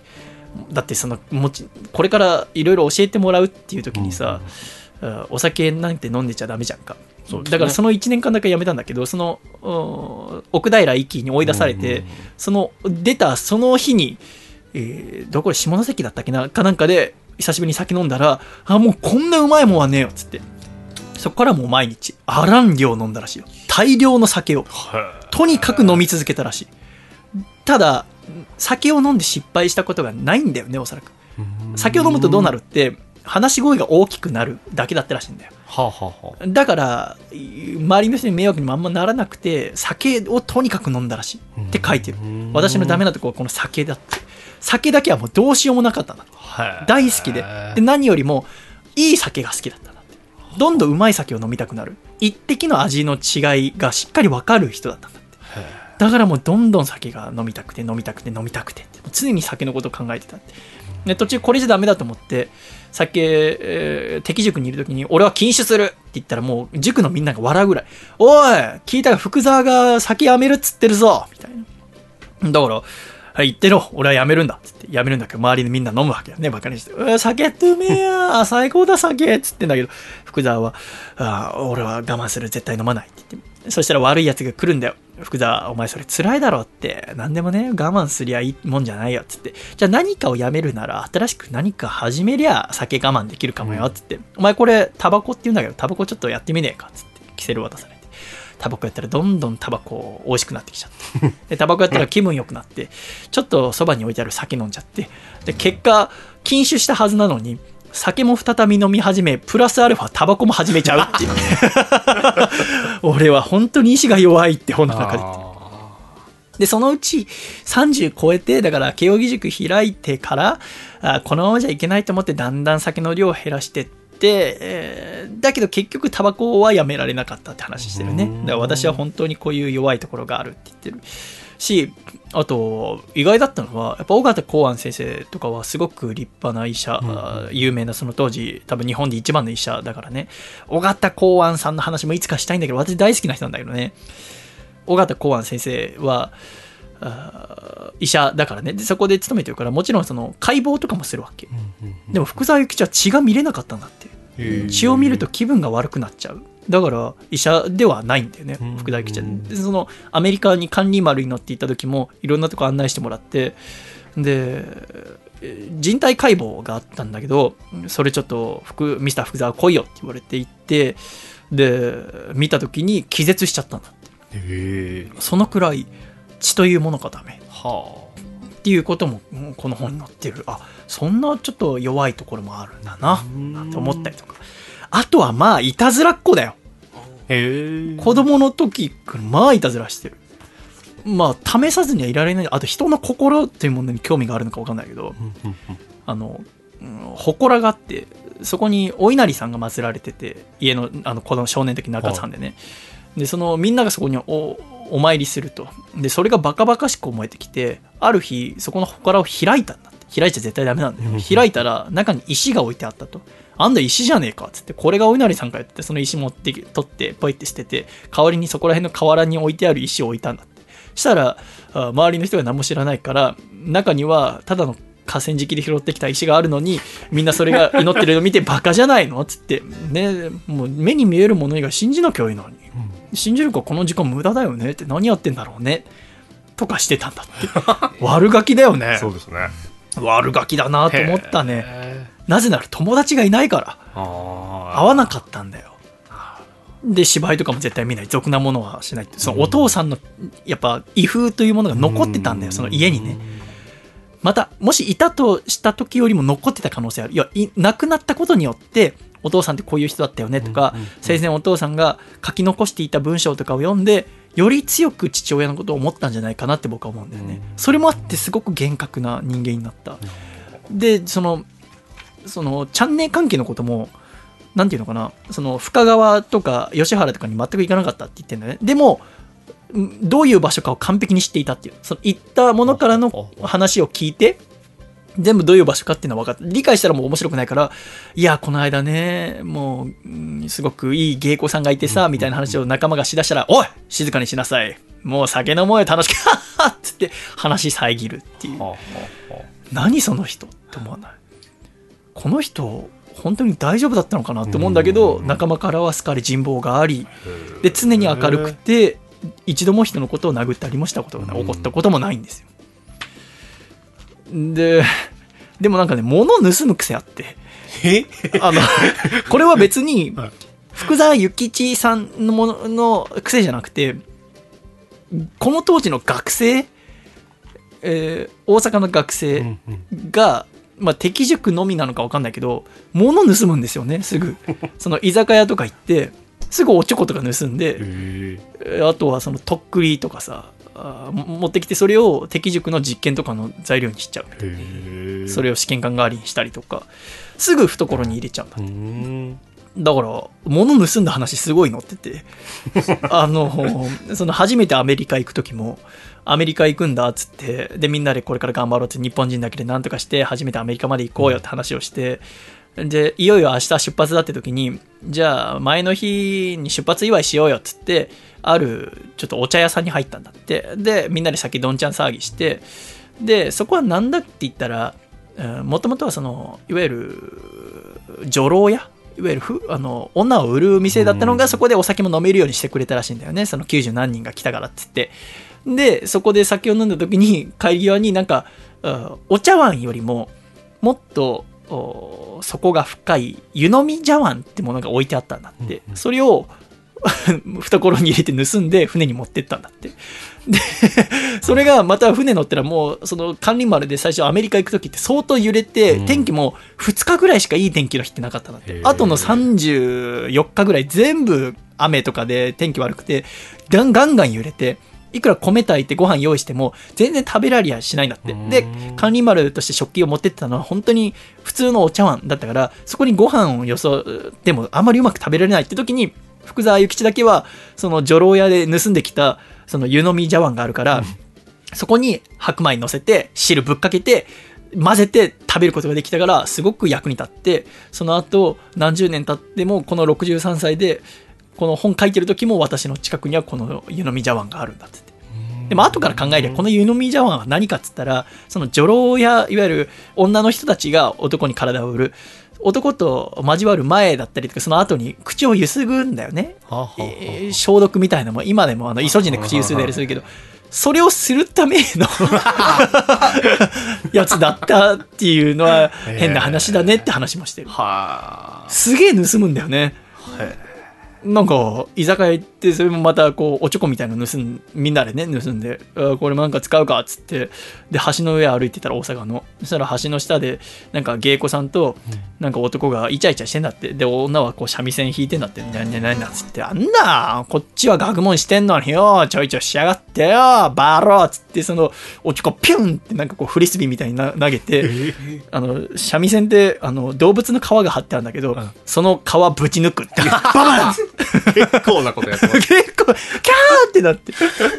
で、その後、また何日か経って、酒を普通に敵塾に飲んでたら、あるその生徒が、この間、その、そいつはその三味線破った時にはいなかったんだけど、いや、この間さ、あの、ちょっとお茶屋行ってきてね、馴染みの芸妓と酒飲んでたらさ、ひどいことする奴がいるらしくてさ、橋の上で三味線弾いてたらさ、おちょこ投げてきて三味線台無しにした奴がいたんだって、こんな奴は、もうこの敵塾にはもちろんいないだろうけど、ひどい奴がいるもんだよな。なんて話がありました？みたいな。へえと思って。へすごい面白いよ。最高。もう最高だったわ。もう爆笑しながら読んだ。この本。全くイメージが変わったわ。そうですねなんか身近に感じ感じるよはい今の話聞いてるなんかこうなるともう一万円札に載ってる肖像がちょっとふざけてんじゃないかとすら思うぐらいねだってもともとははなんでえ勉強を始めたかって別に勉強が好きだったとかじゃないんだよ。なんなら本読むの嫌いで周り見た時にみんなに置いてかれそうで置いてかれるのは嫌だから本を読んだんだよ、本を読んであなんとなくできいいなと思ってどんどん進めてった時にでもこの身分制度ってのすげえ腹立つなと思って。で結局坊主にもなんなかったしうんなんとか外出たいなこんな大分福岡の間のような場所にいたくないなと思ってたら兄ちゃんが話持ってきてくれて、オランダ語をやるなら外行かしてやるよってね言われたからラッキーってことで。で、ただ言っただけじゃいで、福沢吉が言ってるのは、もう何でもやれっつってんのね。もうできることは嫌って言うなっつって。だから、奥さんのペットの世話もしたし、えーおじいちゃんの背中も流したし、で、何でもやって、で、奥平一気に嫉妬された時もね、えーその嫉妬というものを真正面から受けて怒るんじゃなくて、今は自分の身が大切だってことで従って、でも、ただ帰るのは嫌だから、江戸に行こうとして大阪に落ち着くんだけど、これを感じてから、学問の勧めで書いてることがすごく感じて、もう涙なくては読めないんだよ。なんで一番最初に天は人の上に人を作らず人の下に人を作らずっていうことを書いたんだろうっていうのがわかるよね。お父さんを身分制度で殺されてるんですよね。大好きなお父さんがまあ2世だから記憶はもちろんないんだけどその後いろんな書を読んでその自分を重ね合わせてるとこもあると思うんだけど勉強ができなかっただけど文句も言わず頑張って兄弟5人を育てるために働いてくれたお父さんを殺したのは身分制度のせいだ、あれさえなきゃお父さんは立派な漢学者になってたはずだと。兄ちゃんだってそうだと。兄ちゃんも好きなことやってたはずなのに、あのために長男で後継ぎで働いて、結局病気で30歳で死んでしまったって。で、俺はいいよと、末っ子だから好きにやって、子供の頃遊ぶだけ遊んだから体丈夫で、その後腸チフスにかかっても、尾形公安先生に助けてもらって、日本で一トップの医者に助けてもらって、じゃあなんで尾形公安先生に助けてもらえたかっていうと、兄ちゃんが大阪にいろって言ってくれたからだよなって。そう思うといろんな人の言葉が染みてくるわけでございますよね。で、えー勉強しなよって。私は本当に何もなかったんだけども唯一勉強して学問したからこそ身を立てることができたって。勉強したらあ身分が高くなって勉強しないと身分が低くなるんだすごく簡単な世の中なんだよって。別にやりたいことが決まっていてその中で体を動かす仕事が自分に向いているそこが転職だと思うならもちろんいいんだけどももしも今の生活に不満があるのなら学問さえすればいいんだよって。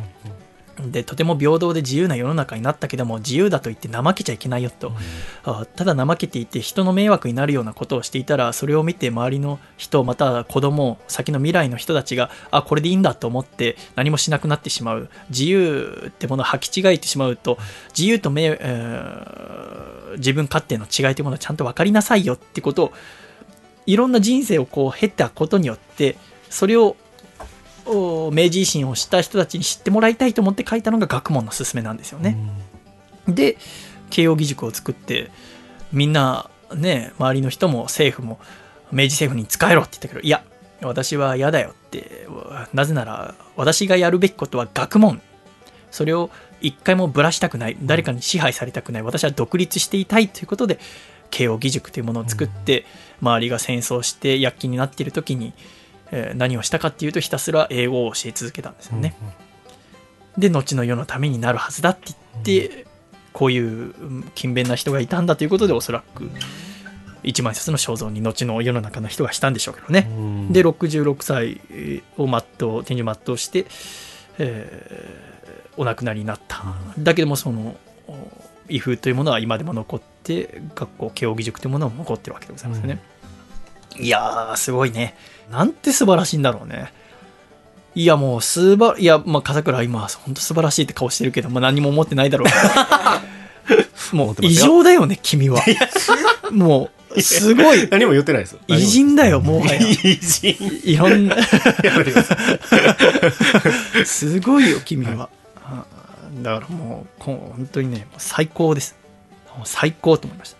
いやもういろんな話したいんですけどねもっとねこの辺りにしましょうかまあじゃあ一曲お聴きいただきましょうちょっと笠倉はねつまんないって顔してたそうです信じられませんけど、えーっと、では一曲お聴きください。細身のシャイボーイでネクタイが結べない。ネクタイが結べない。僕はネクタイが結べない。でもね、ベイビーベイビーベイビーベイビーベイビーベイビー僕は気にしちゃいない。ちょいと退屈な時間を過ごさせてしまうかもしれないのだけどおおどうか私の思い出話にお付き合いくださいませませ私の中学は詰め入り高校は私服登校だったもんでネクタイなんてもんとは縁のない日々を過ごしましたもちろん一度もつけたことがないなんてことはなくてですね葬式や結婚式でどうしても必要になった時はその度に人に聞いたりネットで調べたりその場しのぎ次の日になりゃもうすっかり忘れちまっているだからネクタイが結べない。僕はネクタイが結べない。でもねベイビーベイビーベイビーベイビーベイビーベイビー僕は気にしちゃいない。大学で船乗りになるための勉強をしている途中僕はあーちっちゃな夢のかけらを心の中に見つけてしまいました。でももういい年だぜ。今から始めたって何も起こりゃしねえぜ。脳みそに言い聞かせては本当の気持ちには気づかんふり。でもあらまなんてことでしょう。私はなかなかのバカもんだったみたいで。就職やら家族やら全部捨てて東京に出てきた。26の夏。そして今は歌って喋ってギターを弾いてその日暮らし。小さく古いアパートでラジオを作ったりしています。でもね友よ。風の噂に聞いたよ。もうすぐ初めての子供が生まれるってこと。すごいな。お前は毎日スーツを着て働いて。眩しくて。見れないよ。でも見守っていてくれよ。こんな僕の戦いを。ネクタイは結ばない。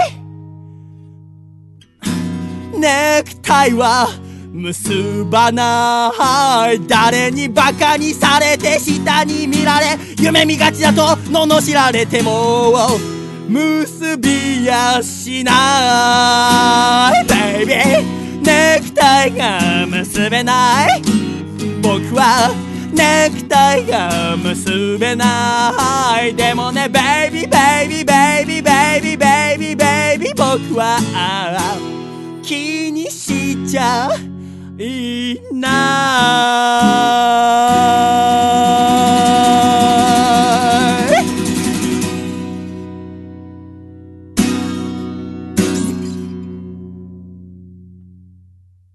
ありがとうございました。ネクタイが結べないでした。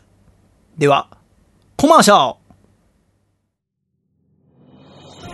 シングルマッチのリーグ戦、いただきがスタートしたプロレスリングバサラ。一番強い男は誰なのか？ぜひ会場でその目でご確認ください。スケジュールを発表します。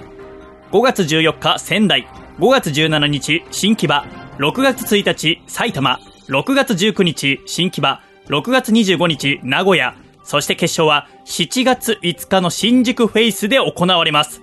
シャイの一押しはこの選手、坂戸くん、よろしくお願いいたします。バサってバサバサバサバサバサりまくるバサりまくるバサりまくるバサりまくるバサりまくるバサりバサラバサラバサラバサラ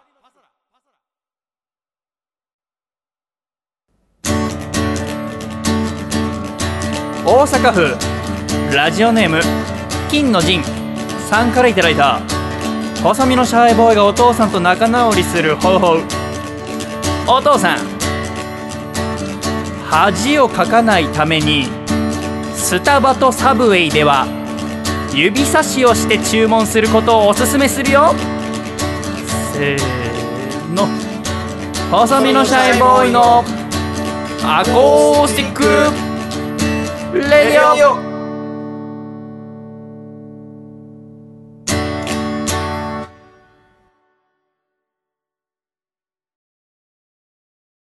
つれづれなるままにアコラジライフ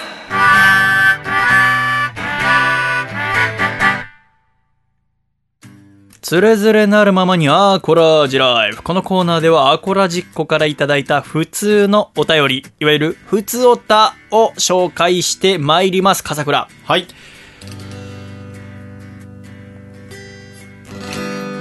元気？元気です。本当か。そんなに僕の話嫌だった？いやいやいあそうや、嫌とは言ってないです。すごく心配になるよ。聞いてました、聞いてましいやだからさ、先週もさ、はいその学問のすすめを紹介してさた。、そうですね、はい。本当につまんなそうだったからさ、私これもう編集してる時とかもすごい心配だったわけ。でそうしたらもうこの1週間すごくたくさんメール来てさ、はい学問のすすめ教えてくださってありがとうございますって。で、あの、はいそのトランザムヒロシさんのイベント行った時もアコラジコの方がいたりとか、あとは映画監督の村谷慎太郎さんとかが、はあの話すごく良かったって言ってくれて、だからもう君が何なのかなと。え、じゃあ人工知能の話とかも全然面白くなかった、その前の。楽しかったですよ、あれは。とてもいい、はい、勉強になりましたよ。本当です。あ、言え、これ言えば言うほどなんか、まあ、まあダメだな。ダメだな。まあ、こればっかしはね、はい形で。だって、この、ね、あの、ベネットさんはさ、今日ここでね、見学来てくれて、はいね収録する前に、思ったよりも距離近いんですねって言ってたじゃないですか、その我々のね。はい、言ってました、私は、別に、なんですか、笠倉との間までも1メーター20センチぐらいですか？まあ、それぐらいですね。まあはい普通だと思ってたんですけど、まあ思ったよりも近いって言ってたわけじゃないですか。だから思ったよりも近い距離にいる人が目と目合わせて、なんならこう位置的に言うと私と笠倉は対面で、ベネットさんと私はちょっと斜めになってる形。で笠倉の横にベネットさんという形ですが、はい。私は基本、要はまっすぐ前を見てね、だからその時は福沢先生を話してるわけじゃないですか。そうそのまっすぐ目を見て話している人の2分、3分前の奥平息の下り、わからないって信じられないんですよね。そんなことある？それでさ、作家として働けるの？すごいなと思った。あの、人工知能の話をはい。先々週あたりしましたが、人工知能がもしラジオの世界に入ってきたらどうなると二人は思いますか？人工知うん。ってことは考えませんか？なんかこう、アシスタント的な情報とかをはプログラミングしておくと、例えば細見さんが今喋ったようなことに、うん。なんかこうだったかな？みたいな疑問点があれば補足してくれるとか、そういう役割とか果たすんじゃないですか？そういう役割か。話したことに対するアシスタント？だから作家とかもやりますよね、その、パーソナリティが、これっうんてああだったっけなって言ったら、こう、パソコンでバーって調べて、ささってこう紙に書いて、差し込んだりとかっていう作業が。あ、じゃあ、いらなくなる例えば、ペリ来たの何年だっけなって言ったら、それを言葉を理解して、は液晶とかに1853年って出してくれるみたいな。表示してとか。だとしたら、じゃあもう作家いらないね。そうですね。じゃあ君、廃業するんじゃない？いや、そういう役割がなくなりますよね、だから、本当に。多分、AI の作家は、AI 作家。聞き逃したりとか忘れたりしないから。そうですね。完璧な能力ですもんね。ってなると、もうクイズを出す必要はなくなるね。そうですこれどうだと思いますか？って言ったりとか。問いかけなぜならあっちがもう全部分かってるから。はとなるとテレビ見ててよく思うんだけど、今クイズ番組すごく多いけど、クイズ番組はそのうち全部なくなるだろうね。い。うん。だってみんな答え知ってんだもん。パッチをもしね、頭に埋め込んだりとか、手にすることができたら、埋め込むまでいかなくても、例えばじゃあね、スマートフォンに IQ4000 が入ったとして、音声認識ができたら、テレビの音声理解したら、それ全部分かっちゃうわけだから。うん。としたらクイズ作家という人も廃業しますね。そうですよね。ねえとかいろんなことを私は思ったんですけどね、はいラジオにおいては私はアシスタントという面からじゃなくてやっぱり自分がパーソナリティなのでやっぱ自分の仕事に近いこと考えるんですね君は作家だから作家の方考えます、は私はパーソナリティの方から考えた時にね、もう現段階でそう喋ってることを書き起こすソフトが出来上がってるのは知ってますか？ああ、聞きますね。例えばはい私がアコラジッコからいただいた普通のお便り、普通歌を紹介するコーナーですって言ったのを聞いて、このを文字としてピャって出してくれるものがもうできてるんですよね。で、例えばディープラーニングという脳の、人間の脳に似せた仕組みの AI だったとして、あれは画像認識が今一番得意ですから、面白いラジオを全部、そのソフト、まずソフトによって全部書き起こす、されたとするじゃないですか。で、例えば私が、ここ面白い。この回のここ面白いっていう正解というものを指定して、それをディープラーニングにもう何万、何千という時間のラジオのデータを入れたとするじゃないですか。ってなれば、その書き起こされたもので面白いとなった過去のデータから新しいラジオを作ることができたら、AI による最高のラジオパーソナリティができてしまうんですよね。うんそれができてしまうと、もう私がいる必要がないんですよね。で、かつ、さらにその AI パーソナリティのすごいところは、聞く方が例えば通勤時間が50分だったとしてね、うん行きの。その50分でちょうど終わるラジオって設定したとするじゃないですか。うんそしたら50分のうちに、まず気象点結の木が来て、で、何かしらが転び出して、で、ちょっと話が脱線しながら、ちょうど会社に着く1分前にオチを迎え、さあ今日も頑張ってきてくださいってなるようなことができなくもないんじゃないかなって思うんですよね。恐ろしくないですか？ちょっと怖いですね。怖いですけど、で、実際、えーそんなんできたってね、コンピューターの考えた言葉なんて聞かないだろうって思う人もいるかもしれないですが、私もちょっと思ってるんですが、でもやっぱり面白きゃ聞くんですよね、人って。面白い方に行くわけじゃないですか。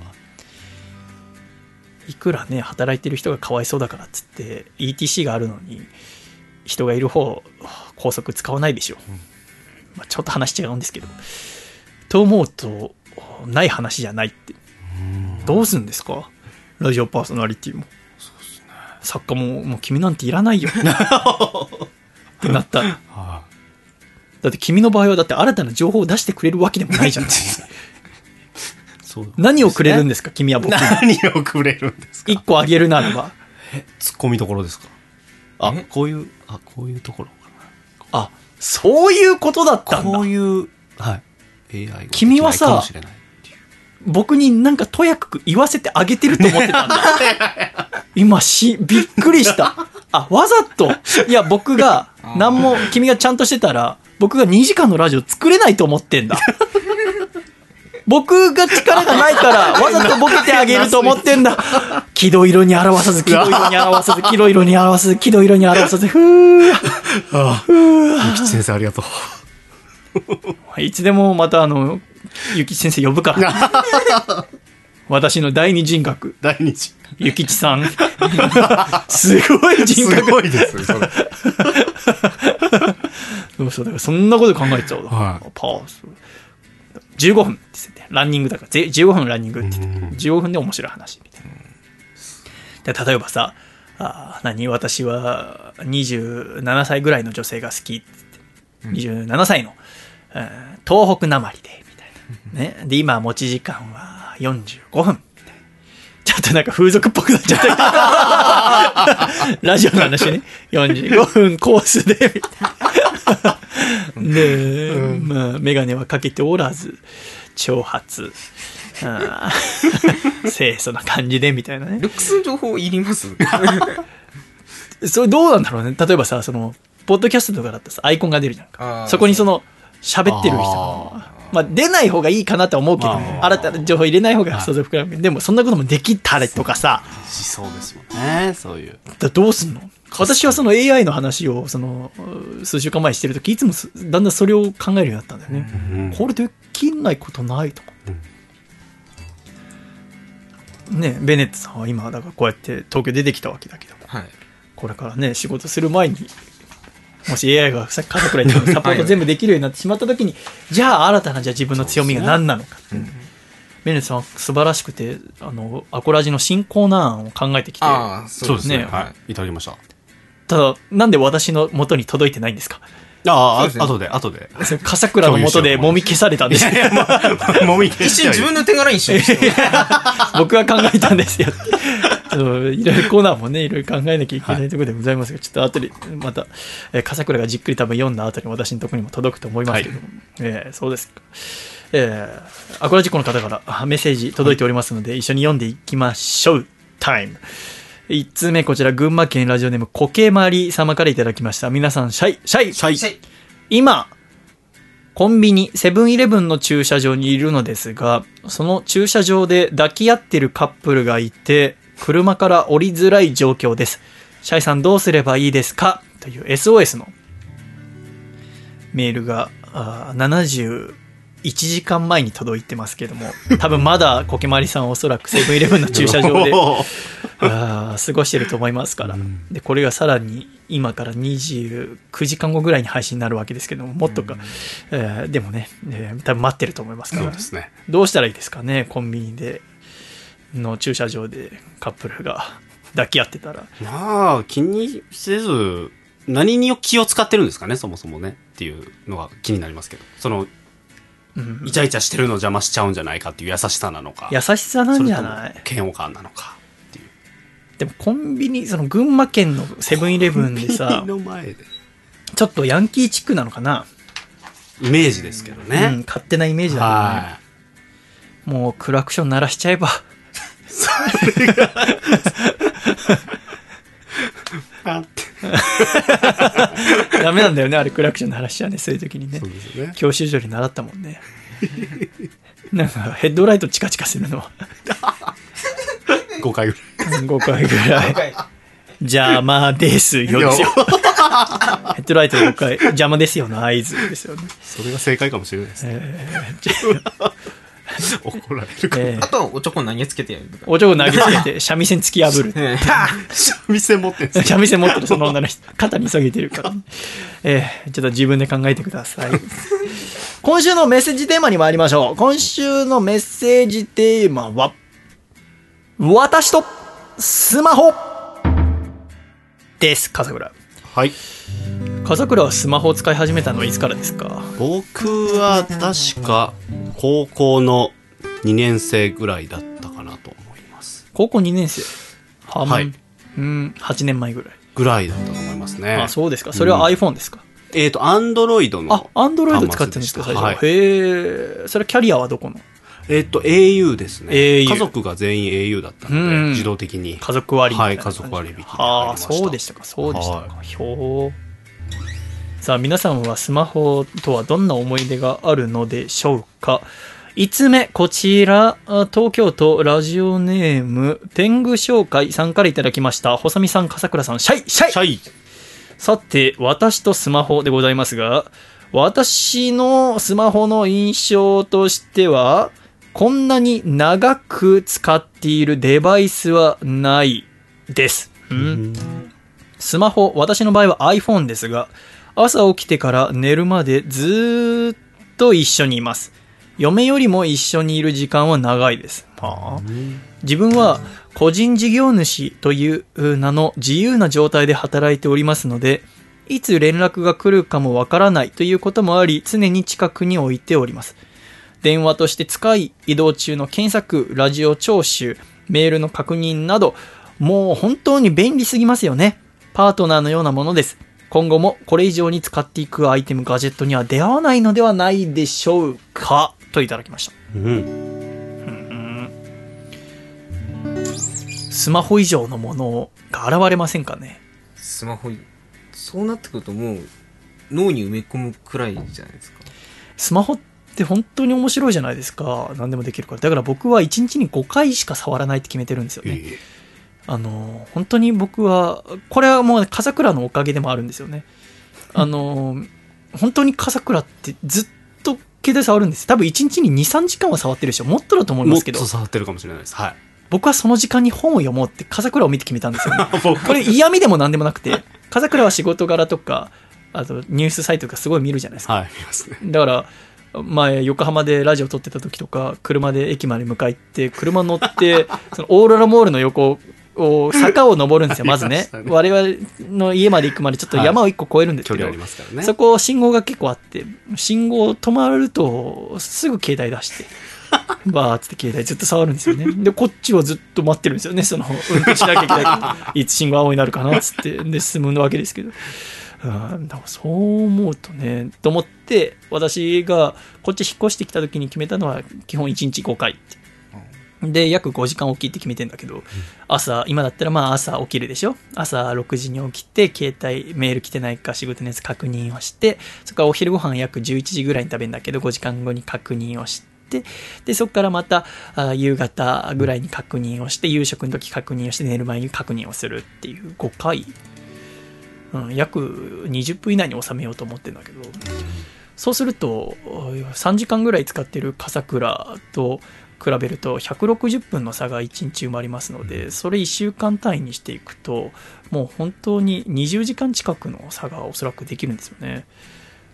まあ、私、その、5時間の間に例えば LINE だったりとか、来ることはあるんですけど、それ音鳴らないようにしてるので分かんないですね。うん5時間待ってくれない友人はいらないと僕は思ってるんですね。仕事で大切なことは、もし、本当に、あれだったら、え、電話するよね。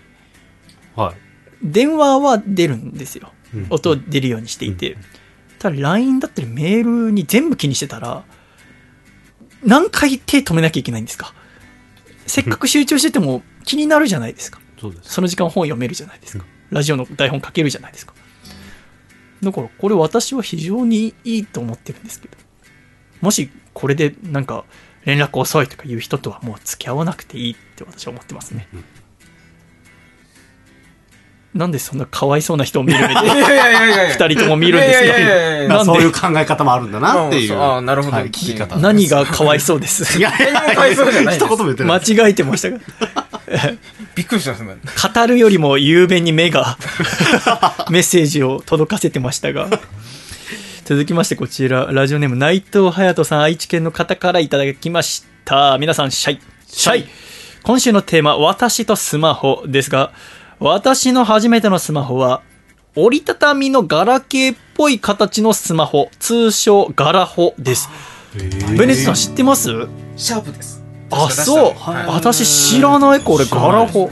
このスマホは、ガラケーに慣れているユーザーのために、折りたたみ式の本体にスマホ機能を搭載した機種です。はいはい当時は慣れていたガラケーのように操作できるので良いなと思って使っていたのですが、今思うと画面も小さくてよく使っていたなぁと思います。全然知らなんだ。はいガラホへえ。えのきや勝正先生、ガラホだわ、今でも。多分。なんか、し僕ずっとガラケーだと思ったけど、そういえば、これスマホなんだよ、スマホなんだよって言うんだよ。で、なんかタッチパネルみたいにはなってるんだよね。へーこのガラホもすごくかわかんないけど、なんかそうなってて、多分こうなんていうんですか？パカって開く形になっていて、あー、なるがはいやー、うん 3D みたいにこう、そうそう手のひら返すみたいな形になったかどうかわかんないけど、なるはずですいやーすガラホ。すごいね。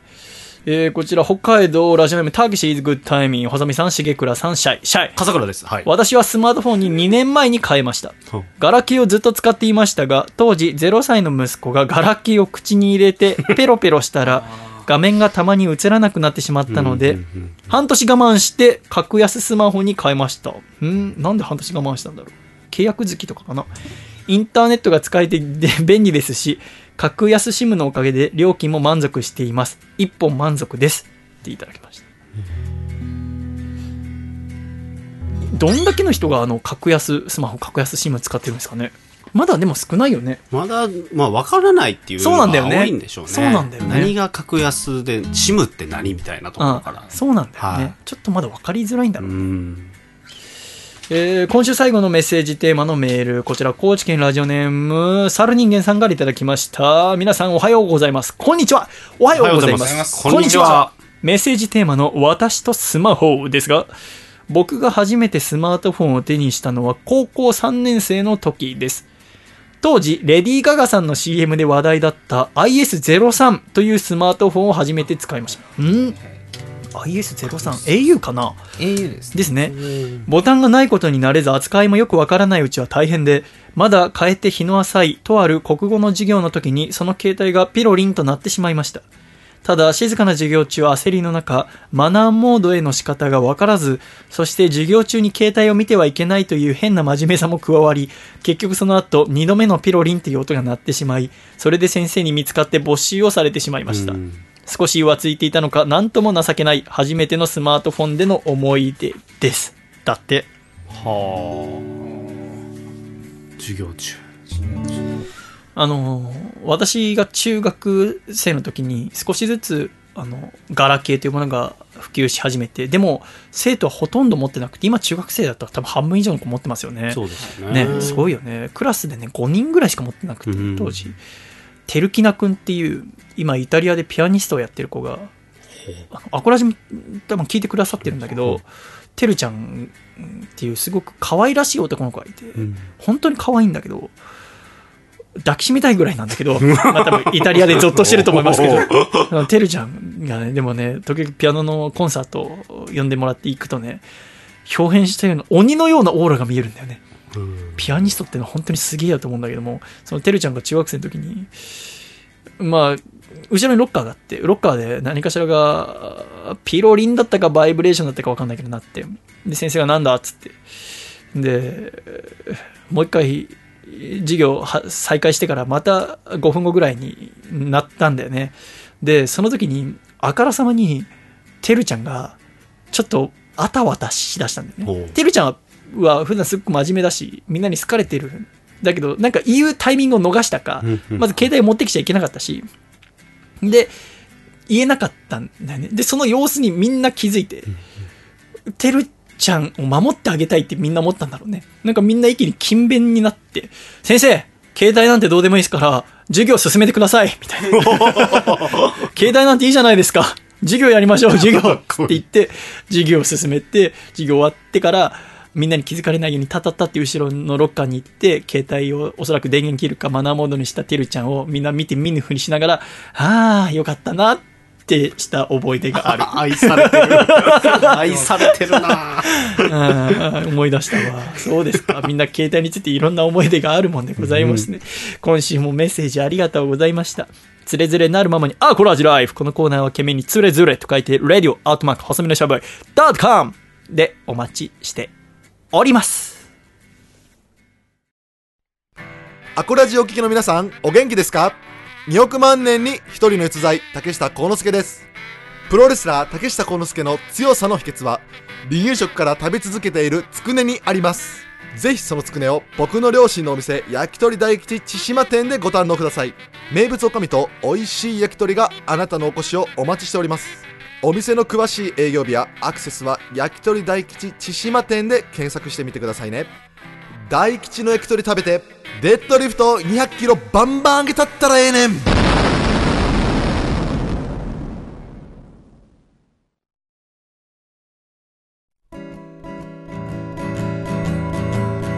細身のシャイボーイ細身のシャイボーイ細身のシャイボーイ Oh yeah 細身のシャイボーイ細身のシャイボーイ。ルールールー。フー。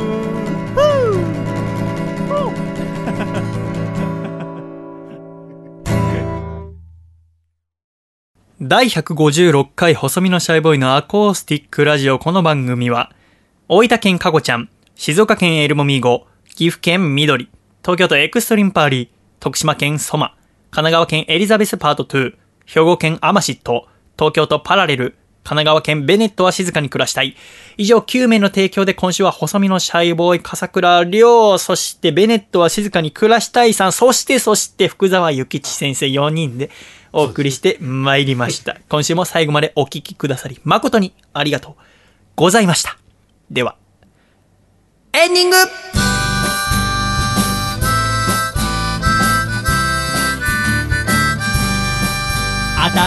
いシャイということで、第156回細身のシャイボーイのアーコースティックレディオもエンディングでございます。ベネットさん、最後までお付き合いありがとうございました。ええ勉強になりました。これがアコースティックレディオだ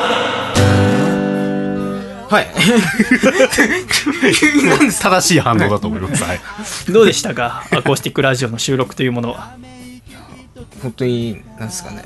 なんて言った、なんて言ったらいいんですかね。本当、細見さんは本当、真剣っていうか、真剣、うん、なんて言ったらいいですかね。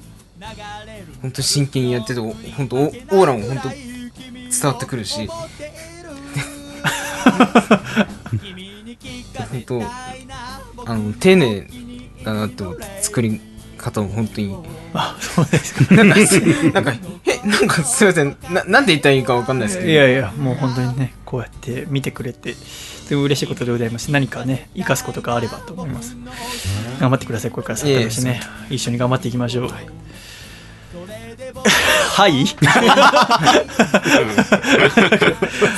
ね、笠倉、ゴールデンウィークも終わってね、どうですか、この5月は。5月はですね、いろいろと、はい。変わることもありつつ。君はこれからどうなりたいんですか？それそれも含めてちょっと今年は探したいなっていうのがあるんですよね。探したい？なんか僕はどうなりたいんだろうって最近思い始めたんですよ。へえ。作家としてとかこれからの人生。そうだよ。あはいなんかちゃんとそういうのを、まあ、口に出していくとか書いてみるとか、はちょっとしてないなと思って。あ、ね、アコラジでさなんかやらないの？アコラジでなんかやりますか？僕は基本あのやれとはもう言わないはい。君がやりたいと言ったらやらせてあげるけど。あその権利は？はい。権利というか。君と僕とで作ってんだからさ。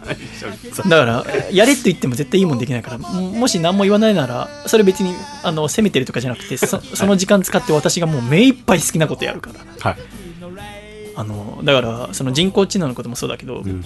私が思ってるのは人工知能の一人喋るで1時間聞くのきついんじゃねえかなと思ってんだよね、勝手な私の考えだけど途中話してでも疲れないじゃん人工知能って。人間は疲れるべきだと思うんですよ、話して疲れたり途中元気出さなきゃと思って大きな声出したり早く喋ったり緩急つけたりとか話してる相向こう側の人のことを気にかけたりとか、新しいことやりたいとか、うん、そういう気持ちは人工知能にできないんじゃないかなと思って最近、うん、この4月に入ってから特にちょっと長尺の喋りっていうのをやってみてんだけど、うん。まだもしかしたらアコラジックの方で、うん、聞きづらいと思う方がいるかもしれないんですが、あーそこはあえて今は気にせずにとにかく楽しんでもらいたいと思いながら上を目指す。それだけでございますね。はい。君は何をするんですかね？楽しみですね、はい。あやりましょう。やりましょう俺はやってるけど。思うことを。君は何をする、そうですね、うん、ちょっと考えます。考えますか、はい。考えますゆっくりと。それは。そうですね、はい。まあなんかあれだよね。東京出てきてさ君の場合ね、はい。で、えー子供生まれて、うん。で仕事なんとか自分のサッカーとしての企画が一本通って。でこまたちょっと一段落した感じありますもんね。そうなんですよね。ねこの時こそなんね。すぐやんないとね、はい、停滞したらすぐ潰れますからね、は船もそうです、はえー楽しみにしております。みんなで頑張りましょう。来週のメッセージテーマはどうしましょう？い、はい今週う福沢先生の話をしましたので、はい。来週のメッセージテーマは「私の恩師」でいかがでしょうか？はい。ありがとうございます。ということでぜひあなたの恩師について教えてください。実際の学校の先生でも構いませんしまたなんか本の中だったりとかあーアニメの中だったりとか映画の中だったりとかこの人が私の恩師だというものがあれば教えていただければと思います。また来週一生懸命いろいろ台本作りまして楽しいラジオを作れればいいと思っております。ではまた必ず来週笑顔でお会いしましょう。いくぞ！123シャイまた来週喜怒色に表さず貝だった